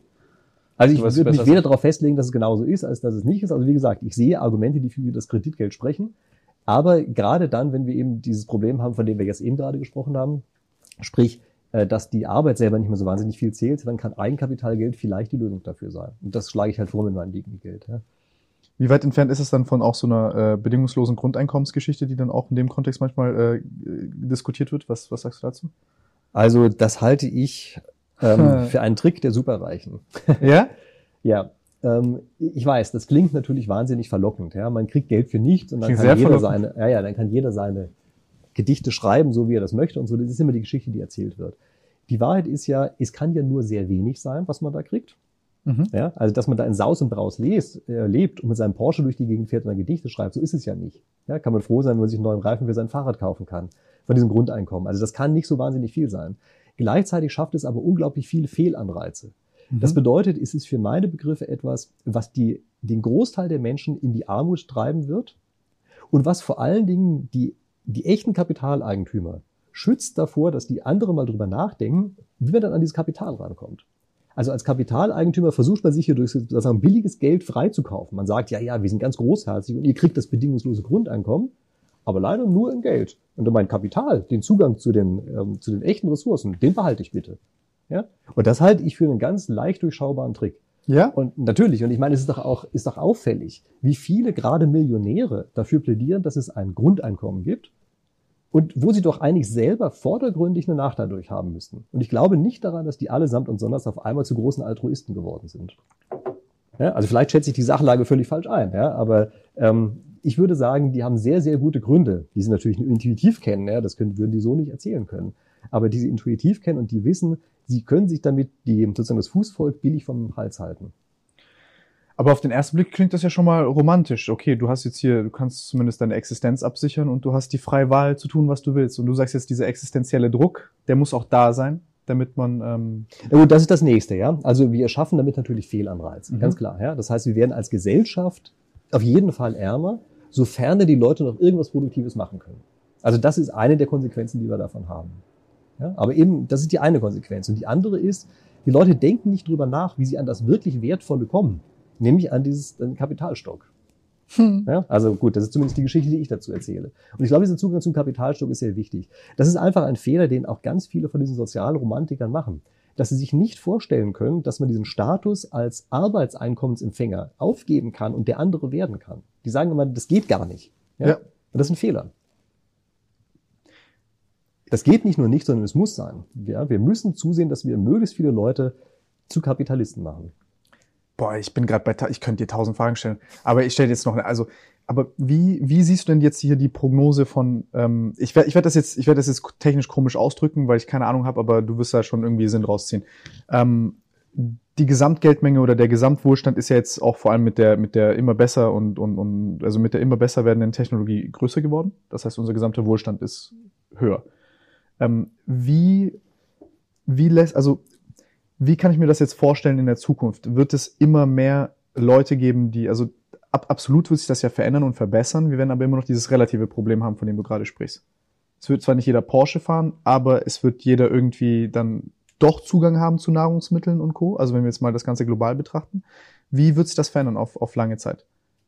Weil ich habe gerade in meinem Kopf so ein bisschen, also ich stelle mir die Frage, ähm, okay, die Technologie wird immer besser, die Dinge werden immer günstiger und effizienter, die Gesamtmenge an, also die Gesamtwertmenge wird höher äh, und jeder kann sich jetzt mal so das Grundsätzliche leisten und alles, was darüber hinausgeht, ist dann halt schön.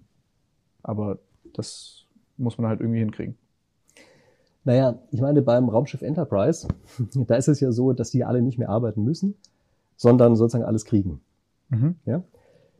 in gewisser Weise haben wir natürlich ein bisschen diesen Zustand. Also wir, die Produktivität geht einfach unglaublich stark hoch die ganze Zeit. Und was wir eigentlich haben, ist ein Verteilungsproblem.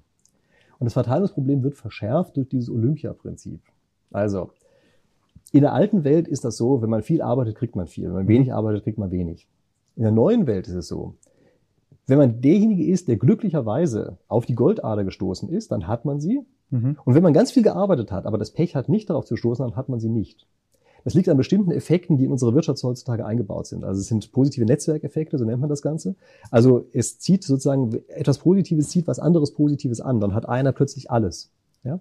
Und das ist ein ganz anderer Zustand als vorher. Das heißt also, hier ist es so, dass man es nicht mehr einfach proportional zur Arbeit verteilen kann. Ja, es wird nicht mehr dadurch automatisch verteilt, sondern es ist zum ganz großen Teil einfach Glück, was mit dahinter steht. Ja, also ja. du hast vorhin ja auch gesagt, dass dein YouTube-Kanal groß ist, zum gewissen Teil Glück. Ja? Ich habe gesagt, das ist ausschließlich Glück. Ja, ausschließlich wahrscheinlich nicht, aber zum großen Teil ist es natürlich so. Natürlich. Ja? Und ähm, dieser, dieses Glückselement, ja, also ob man derjenige ist, der einmal im richtigen Augenblick diesen positiven Netzwerkeffekt angestoßen hat, ja, das kann man eben nicht genau genug vorher steuern. Und das führt zu einer extremen Ungleichverteilung in dem, was da ist. Das heißt, wir müssen uns jetzt überlegen, diese unglaubliche Produktivität, die entsteht, also das ist ja Reichtum, wenn man so will, die im Augenblick aber konzentriert bei einer Person ist. Wie kriegen wir es eigentlich hin, dass die wieder auf viele verteilt wird? Mhm. Ja? Und das ist, glaube ich, schon eine der Herausforderungen, die wir jetzt haben. Und das klappt nicht einfach, indem wir sagen, ja, den, der das hat, den nehmen wir es weg. Ja, das klappt ja. deshalb nicht, weil dann keiner mehr Lust hat, nach diesen Nuggets zu suchen. Dann, dann passiert da eben gar nichts mehr. Ja? Sondern wir müssen hier eben eine Methode finden, wie das sozialverträglich in jede Richtung eben verteilt wird. Da hat ja auch dieser, äh, ich weiß nicht, ob du den kennst, äh, dieser DeSola Price, glaube ich, heißt, ich, heißt der. Kennst du den? Nee. Der hat untersucht, wie sich diese, äh, wie sich, ähm, äh, wie sich, wie, äh, er, der hat versucht quasi ähm, äh, Produktivität darzustellen, wie, wie, äh, across domains, also quasi in verschiedenen, von Kreativen, von ganz normalen, von Farmern und was weiß ich was alles und von wissenschaftlichen Publikationen und Kron hat dann quasi festgestellt, was hat er festgestellt? Also diese klassische Pareto-Funktion halt und mhm. hat dann gesehen, dass das alles so organisiert. Also wenn ich jetzt einen Künstler nehme, wie erfolgreich ist seine Musik und wie erfolgreich ist dann diese Musik wiederum in, in seiner eigenen Musik mhm. und so weiter und so fort, dass sich das dann alles so organisiert, dass dann halt quasi ähm, äh, immer die Wurzel der der Gesamtanzahl ist, äh, ist verantwortlich für 50 Prozent des Erfolges, also des, des, ähm, des, der Produktivität. Oder nennen, nennen wir es Was mal, ist zu 50 Prozent erforderlich oder verantwortlich? Ähm, nehmen wir es mal beispielsweise, ich habe jetzt, äh, ich nehme jetzt einen, einen, einen Künstler, ich nehme jetzt Drake und nehme 100 so und der hat jetzt 100 Songs. Mhm. Die Wurzel der 100 Songs sind verantwortlich für 50 Prozent seiner Streaming-Anzahlen. Okay. Und so hat er das, und diese Gesetzmäßigkeit hat er herausgefunden, auch bei wissenschaftlichen Publikationen, bei ähm, mhm. Bei, also bei ganz, bei ganz vielen verschiedenen Phänomenen hat er das irgendwie herausgefunden. Kannst du mal gucken. Also war äh, also ziemlich interessanter Kerl. Und er hat dann quasi ähm, auch hier genau das beobachtet, dass sich das irgendwie, dass sich das halt eigenartig so verteilt, so wie du das halt gerade sagst. Sondern also viele Leute werden jetzt irgendwie sprechen von den 1%, die das große Vermögen halten oder alles da halten. Ähm, Cola kommt.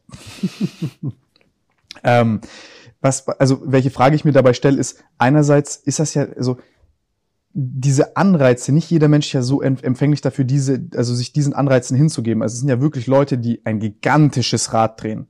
Also wir haben ja vorhin zum Beispiel über jemand, über Leute gesprochen, die Publikationen äh, veröffentlichen oder so. Du weißt ja selber, du hast, ich habe mit dir gesprochen, du hast gesagt, das ist ein riesen Hackmack, Tim. Das ist, ich muss äh, so viel da machen noch, damit ich da überhaupt publiziere. Und also ich stelle mir da zum Beispiel die Frage, warum sollte irgendein Mensch freiwillig jetzt sich da hinstellen und wirklich tausende Publikationen veröffentlichen und dort wirklich versuchen, also versuchen zu wollen, der Beste zu sein oder, äh, oder, oder ein Künstler oder ein Fußballspieler. Also überall in all diesen Domänen hat, hat man das irgendwie scheinbar festgestellt. Und jetzt sagt man, okay, jetzt werden die aber zu stark belohnt dafür und wie verteilen wir das Ganze? Also hier steckt langsam, schon langsam. viel. Ähm, da muss man ein bisschen aufpassen. Also das ist ja vom Prinzip etwas, wo wenn alle losrennen, ja. sie schon annähernd nicht nur gleiche Chancen haben, sondern es auch einigermaßen proportional verteilt wird zu dem Input, den man reinsteckt. Ja. Also nicht jeder wird jetzt der Superstar auf der Bühne oder im Fußball oder weiß ich mhm. was. Aber man kann relativ weit kommen in seinem Job, indem mhm. man ganz einfach konsequent und konzentriert an der einen Sache arbeitet. Und das ist ja die ursprüngliche Idee, dass man sagt, die ja. Leute sollen eben entlohnt werden, proportional zu dem Erfolg, den sie haben, und der ist proportional zu dem, was sie reinstecken. Mhm. Ja, also lernen viel und machen lange Ausbildung und weiß ich was nicht alles und arbeiten dann auch konsequent dran, dann kriegen die das. Und das ist in der alten Welt ja so, das führt natürlich zu einer Ungleichverteilung, aber es ist ein Deal, den eigentlich alle von Anfang an eingehen, weil sie sagen, ja, das ist eigentlich fair. Ja, und dann kann man sich eben aussuchen, dass man sagt, ich bin halt eher ein fauler Typ, mhm. dann werde ich halt Beamter, so wie ich, bin ja auch Beamter im Hauptjob. Ja. Mhm. oder dass andere sagen, ich bin halt eher, weiß ich, fürchterlich ehrgeizig, dann wird man halt irgendwie Vorstand der Deutschen Bank oder irgend sowas. Ja. Mhm. Fair enough. Aber die Welt, in der wir uns, in die wir zu wenig reinbegeben, ist ja eine andere. Das ist ja eine, in der es eben plötzlich nicht mehr proportional ist, noch nicht mal mehr annähernd proportional dazu, ja. sondern ganz viele suchen wie die Blöden. Von morgens bis abends stehen sie im Berg und hämmern rum und suchen nach dem Gold Nugget. Ja. Und dann plötzlich schreit einer, da ist er und rennt damit weg. Ja, und alle anderen kriegen nichts, sie kriegen nicht ein bisschen was und die kriegen nichts. So, und das ist ein Problem. Ja, und weil das die Situation ist, in der wir uns jetzt, und zwar aufgrund der Situation der digitalen Welt, ja, dass wir uns da drin befinden, da müssen wir dafür sorgen, dass wir auch noch in dieser Welt zu einer vernünftigen Verteilung kommen. Denn der, das Gold Nugget wird nicht gefunden, wenn nicht alle am Anfang losgerannt werden. Sonst würden wir einfach nur an die eine Stelle gehen, der hebt einen auf und geht weg. Das wäre ja einfach, aber so ist es nicht. Wir brauchen die tausend Leute, die losrennen. Ja. Und wohl wissen, dass nur einer am Ende mit dem Nugget rauskommt. Ja? Und dafür brauchen wir eine entsprechende Verteilung. Das ist eine ganz andere Herausforderung. Das heißt, die Art, wie wir bisher die Wirtschaft, die Verteilung der Wirtschaft organisiert haben, die funktioniert da eben nicht mehr. Ja, mein, mein, Punkt, mein Punkt war gerade nur ein anderer, weil die, also für mich war das gerade eher, ich habe gerade so aus Sicht des Zuschauers gedacht und wollte nur darstellen, dass ähm, man wirklich exorbitant gute Fähigkeiten braucht neben dem Glück, das man hier braucht, damit man zu, zu, zu dieser Art von Erfolg kommt, das die klar, dann ja. vielleicht übertrieben entlohnt wird und wo als Folge ein Verteilungsproblem entsteht. Aber weil du meintest, okay, du kannst jetzt hier nicht einfach denen das wegnehmen. Okay, okay, okay. Also das sind nochmal zwei Sachen. Ja, bei diesem Golden Nugget finden weiß ich gar nicht, ob man so überproportional zu viel Wissen braucht. Also um der Stargeiger zu werden. Ja braucht man wahrscheinlich einen größeren Vorsprung oder mehr, was man reingesteckt hat, als derjenige zu sein, der mit großer Wahrscheinlichkeit dieses Gold Nugget findet. Ja, was, gib mir mal ein reales Weltbeispiel für ein Gold Nugget. Gold Nugget ist, dass du derjenige bist, der als erster drauf gekommen ist, dass man Auktionen im Internet veranstalten kann. Ja. Du dich hinsetzt, zwei Nächte lang programmierst und danach eBay hast. Ist das so einfach? Ja. Also ich, ich weiß, viele haben das Gefühl, das muss ja unglaubliche Strategie und weiß ich was gewesen sein, aber in ganz vielen so Fällen, einfach? ja, es ist so einfach. Verarsch mich nicht. Nein, ich verarsch dich nicht. Das ist tatsächlich so. Also gerade jetzt bei eBay, ja, das ist einfach ein gutes Beispiel dafür. Wenn man dem Typen dazuhört, ich weiß gar nicht mehr, wer das ist, aber ich habe da irgendwo mal einen Vortrag gehört, also nicht live, sondern irgendwo aufgenommen, ja. Aber der hat erzählt, dass es bei ihm genauso war. Ja, und das ist auch kein Wunder. Das ist, also wissenschaftlich kannte man das. Der hat die WIC-Reauktion genommen und der hat sich einfach bloß gedacht, wie kriege ich es denn hin, dass ich die WIC-Reauktion halt ins Internet bringe. Das hat er gemacht. Naja, und dann sehen wir, was jetzt draus wird. Dann hast du dann halt ein paar Milliarden. Ja, so. Ich weiß, der Prozess danach ist ein bisschen schwieriger und dann entsprechend zu wachsen und auch dafür zu sorgen, dass einem die anderen nicht die Butter vom Brot nehmen und sowas. Alles klar, ja. Und das ist nichts für Dove. Aber das ist nichts, wo man jetzt der Superbrain sein muss. Also der Abstand von jemandem, der das kann, zu den anderen, ist nicht so groß wie der von einem Stargeiger zu den anderen Geigern oder zu normalen Menschen. Ja, so. Und infolgedessen haben wir eben plötzlich eine vollkommen andere Situation. Also man kann das weder erlernen, noch kann man am Ende den, hat man sozusagen den Großteil des Erfolges wirklich für sich selber geholt. Also man weiß einfach nicht, wer am Ende derjenige sein wird, der im richtigen Augenblick die richtige Idee hat und die eben auch so umgesetzt hat, dass sie verteilt. Ja? Oder weiß ich, solche komischen Ideen wie Brillen im Internet zu verkaufen. Ja, natürlich gab es da nicht nur eine Firma, die das gemacht hat. Aber eine ist am Ende plötzlich groß geworden und das waren keine besonders herausragenden Typen, sondern die haben einfach irgendwas programmiert. Ja? Jetzt würde man auf der anderen Seite würde jetzt jemand auch einfach behaupten, ja, wir liefern ja hier gerade die äh, äh ähm, äh, den Raum, damit jeder mit einer schönen Idee um die Ecke kommen kann und sowas. Ja, ja, das ist so. Also ist natürlich insofern völlig fair, als jeder genau mit so einer Sache groß werden kann. Und ist insofern völlig unfair, als fast keiner es sein wird. So, und jetzt erklär mir, wie, wie, wie lösen wir dieses Verteilungsproblem? Naja, das ist ja das, was ich sage. Äh, dass wir, also dieses unglaublich starke Kapital, was an der einen Stelle entsteht, mhm. das ist etwas, wo andere rankommen müssen. Wie? Ja. Äh, beispielsweise eben durch das Digni-Geld. ja?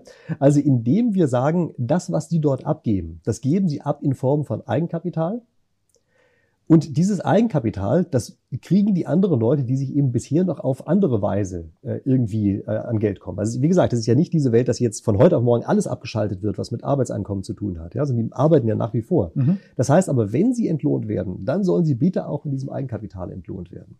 Und das ist übrigens gar nicht so unglaublich revolutionär, ja, also dieser eine Teil, sondern es ist genauso wie wenn eben die Aktien gehandelt werden und sie aufgekauft werden und dann weitergegeben werden an die anderen. Wovon werden sie aufgekauft von den Steuern? Also das ist gar nicht so ein absurdes System, was ich hier gerade schildere, sondern nur das Zusammenführen von Geld und dem Eigenkapital, das führt eben, also so hoffe ich zumindest dazu, dass erstens alle zu 100 Prozent investiert sind und das zweitens auch nicht mehr wahrnehmen als etwas Riskantes. Also nochmal, das ist das, was wir ja vorhin hatten. Im Augenblick wird ja die Beteiligung an diesem Eigenkapital von den normalen Menschen in der Straße als etwas Riskantes und teilweise sogar als etwas Unmoralisches wahrgenommen. Ja, es ist ja riskant, aber es ist nicht riskanter als äh, in den Rentenpot einzuzahlen zahlen.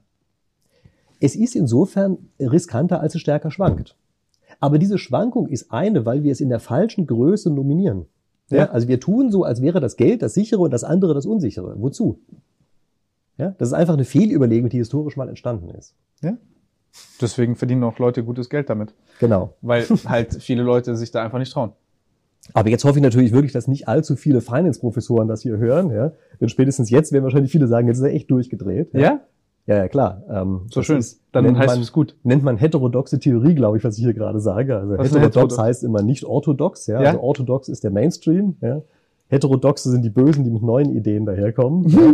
Und das steht jetzt so nicht gerade in den Lehrbüchern. Ja, das, sind das sind doch die interessanten Sachen. Ja, klar. Dass du dich gerne außerhalb der Grenzen der Lehrbücher bewegst, das hast du mir auch vorhin erzählt. ja, das ist so, ja. Das hat, hat er mir vorhin erzählt, dass er ähm, mal zu Studienzeiten hast du, was hast du, du hast, du hast, einen, du hast einen Lösungsansatz geschrieben, der nicht äh, im Buch vermerkt war, der aber gut war. Ach so, ja, das war was anderes. Ähm, das waren diese typischen Kreativitätsexperimente, die da am psychologischen Department durchgeführt wurden. Dann hatten die so ein Lösungsbuch, was als Lösung gilt und was nicht. Ja. Und in der Tat, da bin ich meistens mit Lösungen angekommen, die, die, die aber nicht im Buch drin standen und die wurden dann eben nicht gezählt. Ja, das ist, das ist sehr frustrierend, aber die halt valide waren.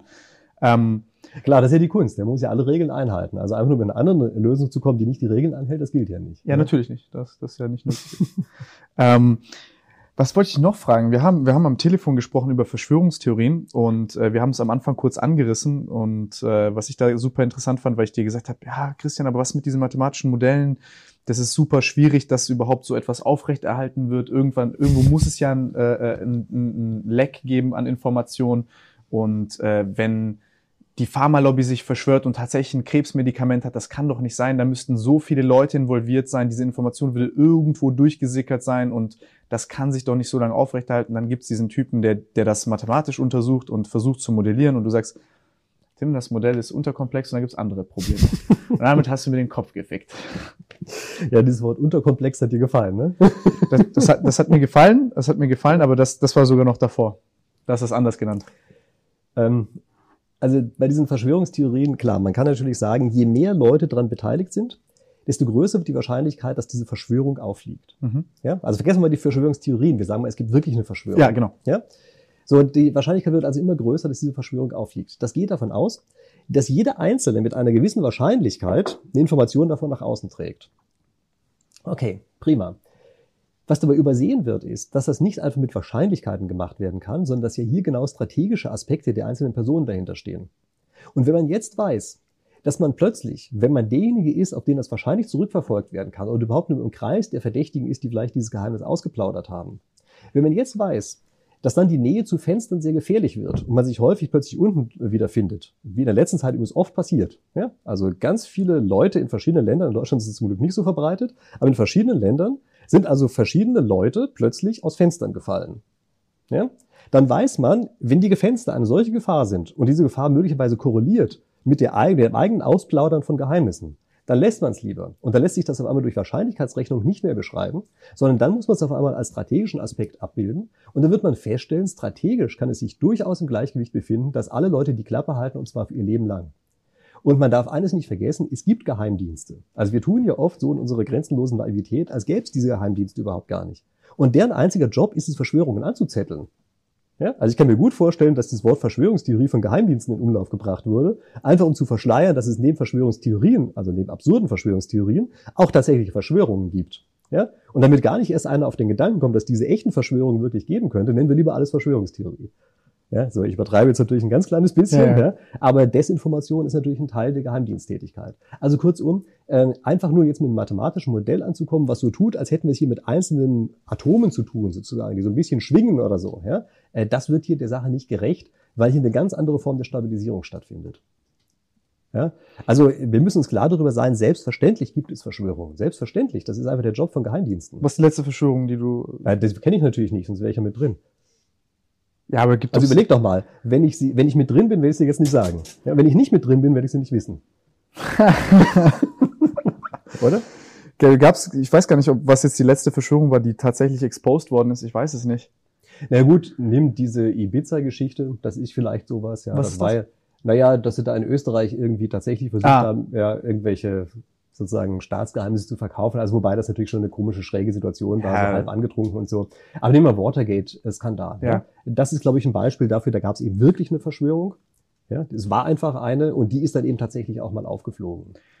Gibt es, ähm, gibt es Umstände, die ähm, für eine Verschwörung sprechen können aus spieltheoretischer Sicht, wo du sagst, okay, das ist jetzt eine Verschwörung, ist eine valide Handels Handlungsstrategie jetzt?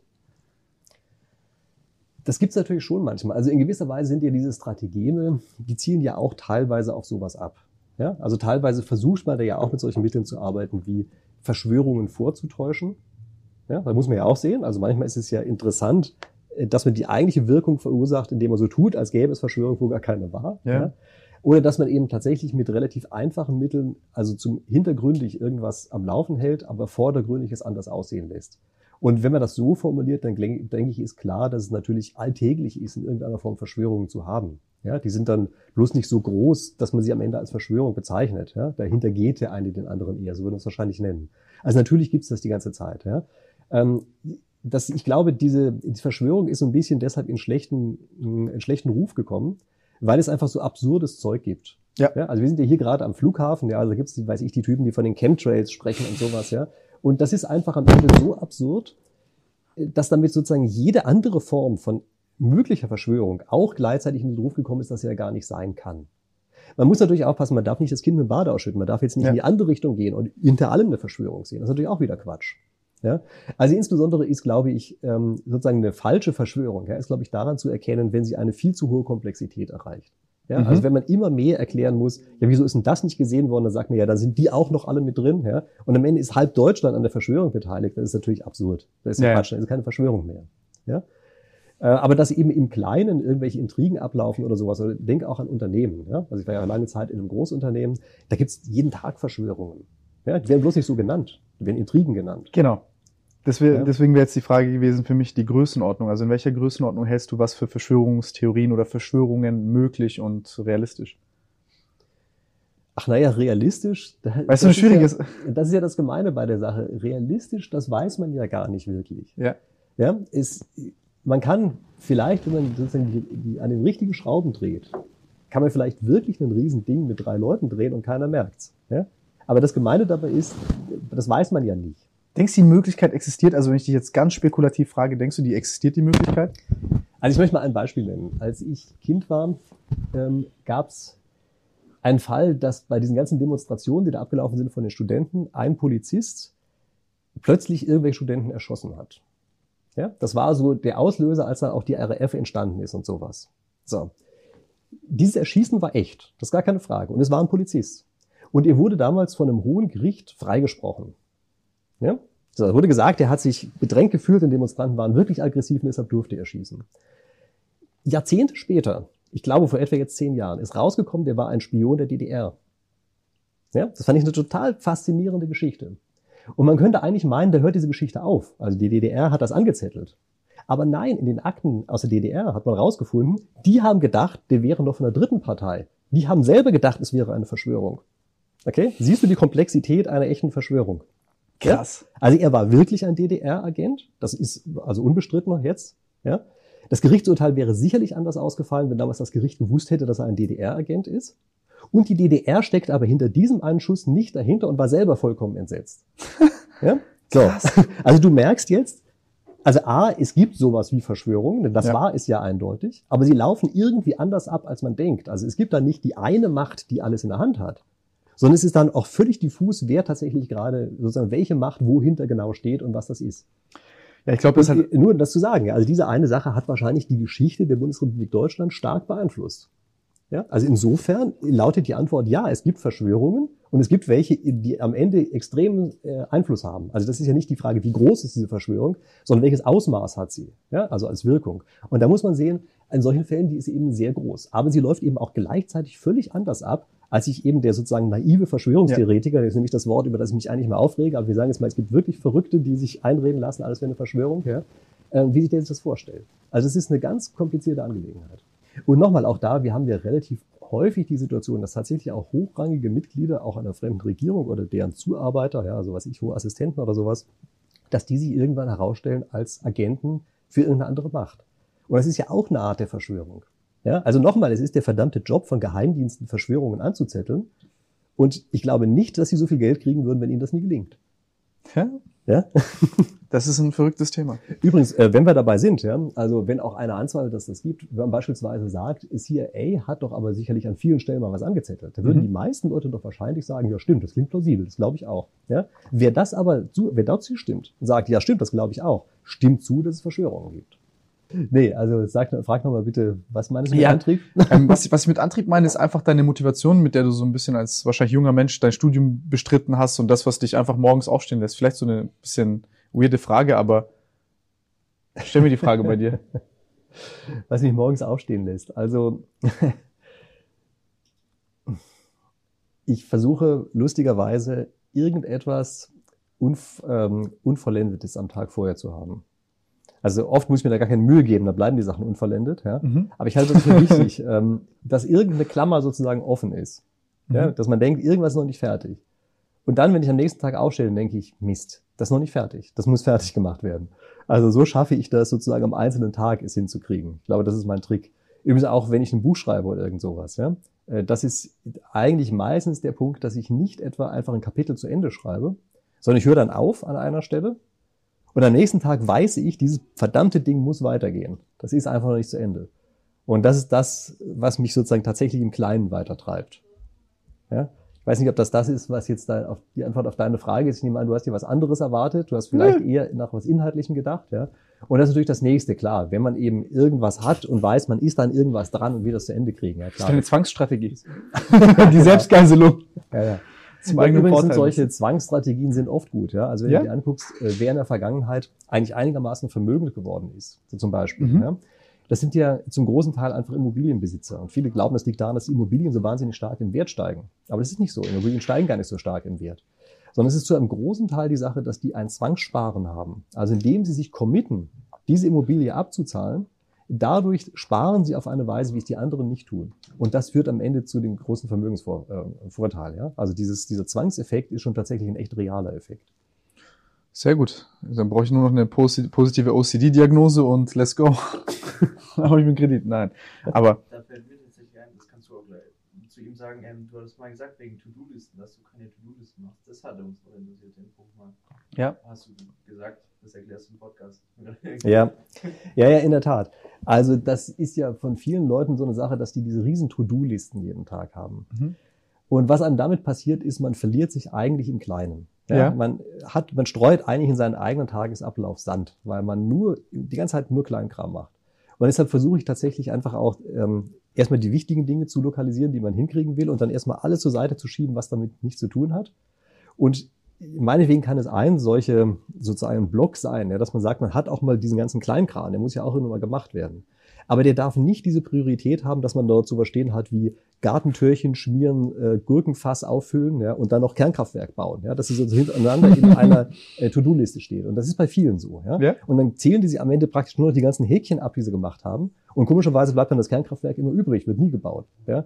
Also gut, wir gehen jetzt mal davon aus, wäre es Positives, eins gebaut zu haben. Das ist eine okay. elegante Prokrastinationsstrategie. Ja, ja, absolut. Das ist also ganz klar, diese To-Do-Listen sind letztlich Aufschieberitis. Und wie handelst du das? Also was ist jetzt die Klammer, die offen geblieben ist heute? Welche Klammer ist heute offen geblieben? Also neben dem Tanzen. Das hat, ja, neben dem Tanzen, klar. Ähm, das ist was anderes. Ich arbeite gerade an einem Algorithmus und das blöde Ding funktioniert noch nicht. Und ich habe aber schon eine Idee, wie ich ihn zum Funktionieren kann, äh, kriegen kann. Allerdings habe ich diese, also jeden Tag schon in den letzten Tagen eine Idee gehabt. Ja, also insofern treibt mich das jetzt also über Tage immer wieder. Was ja. macht der Algorithmus? Darfst du, kannst du darüber sprechen, oder? Äh, ja, ich kann ein bisschen über den sprechen. Der ist letztlich ein Aufteilungsmodell. Ja? Also es gibt verschiedene beteiligte Personen an der Sache, gemeinsames Unternehmen. Und die Frage ist jetzt, wie wird der Gewinn, der da entsteht, aufgeteilt unter den verschiedenen Parteien? Und da muss man ja irgendwie versuchen, das muss einfach sein zum einen und zum anderen muss was logisch nachvollziehbares sein. Ja? So was auch vielleicht leicht zu vermitteln ist, was alle akzeptieren. Äh, also so ein Ding ist das. Ja?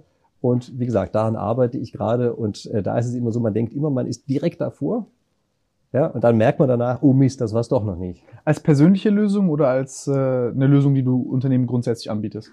Nein, nein, die ist jetzt nicht grundsätzlich für Unternehmen, sondern es ist einfach eine Lösung, also für einen speziellen Fall. Also ah, okay. wie man das eben so macht als Wissenschaftler. Ja. Interessant. Ja. Oh, interessant, interessant. Hatte ich mal, hatte ich eine ähnliche Debatte. Wir haben das anders gelöst. Ihr habt euch geprügelt, oder wie? Nein, wir, wir haben da sehr, sehr lange drüber gesprochen. Aber das, das, sind, das sind sehr komplexe äh, äh Angelegenheiten, ne? Ich mein, ja, hier geht es allerdings jetzt nicht darum, also sozusagen, dass nur drei Parteien sich einigen müssen oder irgend sowas, sondern es ist schon sozusagen ein grundsätzliches Verfahren, wie in einer bestimmten Situation eine Aufteilung stattfinden kann. Ja. Also ich, ich will nur sagen, es klingt jetzt vielleicht für den Zuschauer so ein bisschen, ah, das klingt nicht so kompliziert. Das ist schon ziemlich, hat's in sich.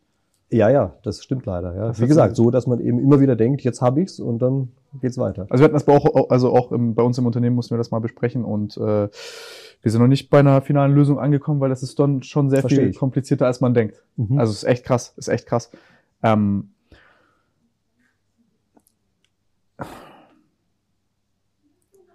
das ist die, das ist jetzt das, was du dann als nächstes tun wirst, ist diesen Algorithmus finalisieren. Ich würde sagen, Freunde, wir hören auf, wenn es am schönsten ist, gell, Vincent? So machst du es gerne. wir schreiben das Kapitel nur halb zu Ende und ähm, ansonsten, Freunde, geht gerne auf den ähm, uh, YouTube-Channel von Christian. Es ist wirklich mehr als empfehlenswert. Also guckt es euch an. Es sind krasse Videos. Ihr könnt unfassbar viel lernen und es wird auch sehr viel Spaß machen. Also wenn ihr bis hierhin durchgehalten habt, dann seid ihr wahrscheinlich schon eigentlich in der Mitte schon abgesprungen und habt euch das dann irgendwann fertig gegeben, nachdem ihr euch jedes Video von Christian reingezogen habt. Deswegen in diesem Sinne, Freunde, vielen Dank für eure Ausdauer. Christian, ich danke dir vielmals für deine Zeit. Vielen Dank, dass du gekommen bist. Deine Geduld und deine Gastfreundschaft. Wir haben hier schön zu essen bekommen vom Christian und äh, er hat uns herzlich empfangen. Ähm, Freunde, schreibt gerne Fragen in die Kommentare und äh, dann sehen wir uns das nächste Mal auf springenden Bällen und haben noch ein interessanteres Gespräch. Ja, fände ich eine gute Sache, soll wir tun.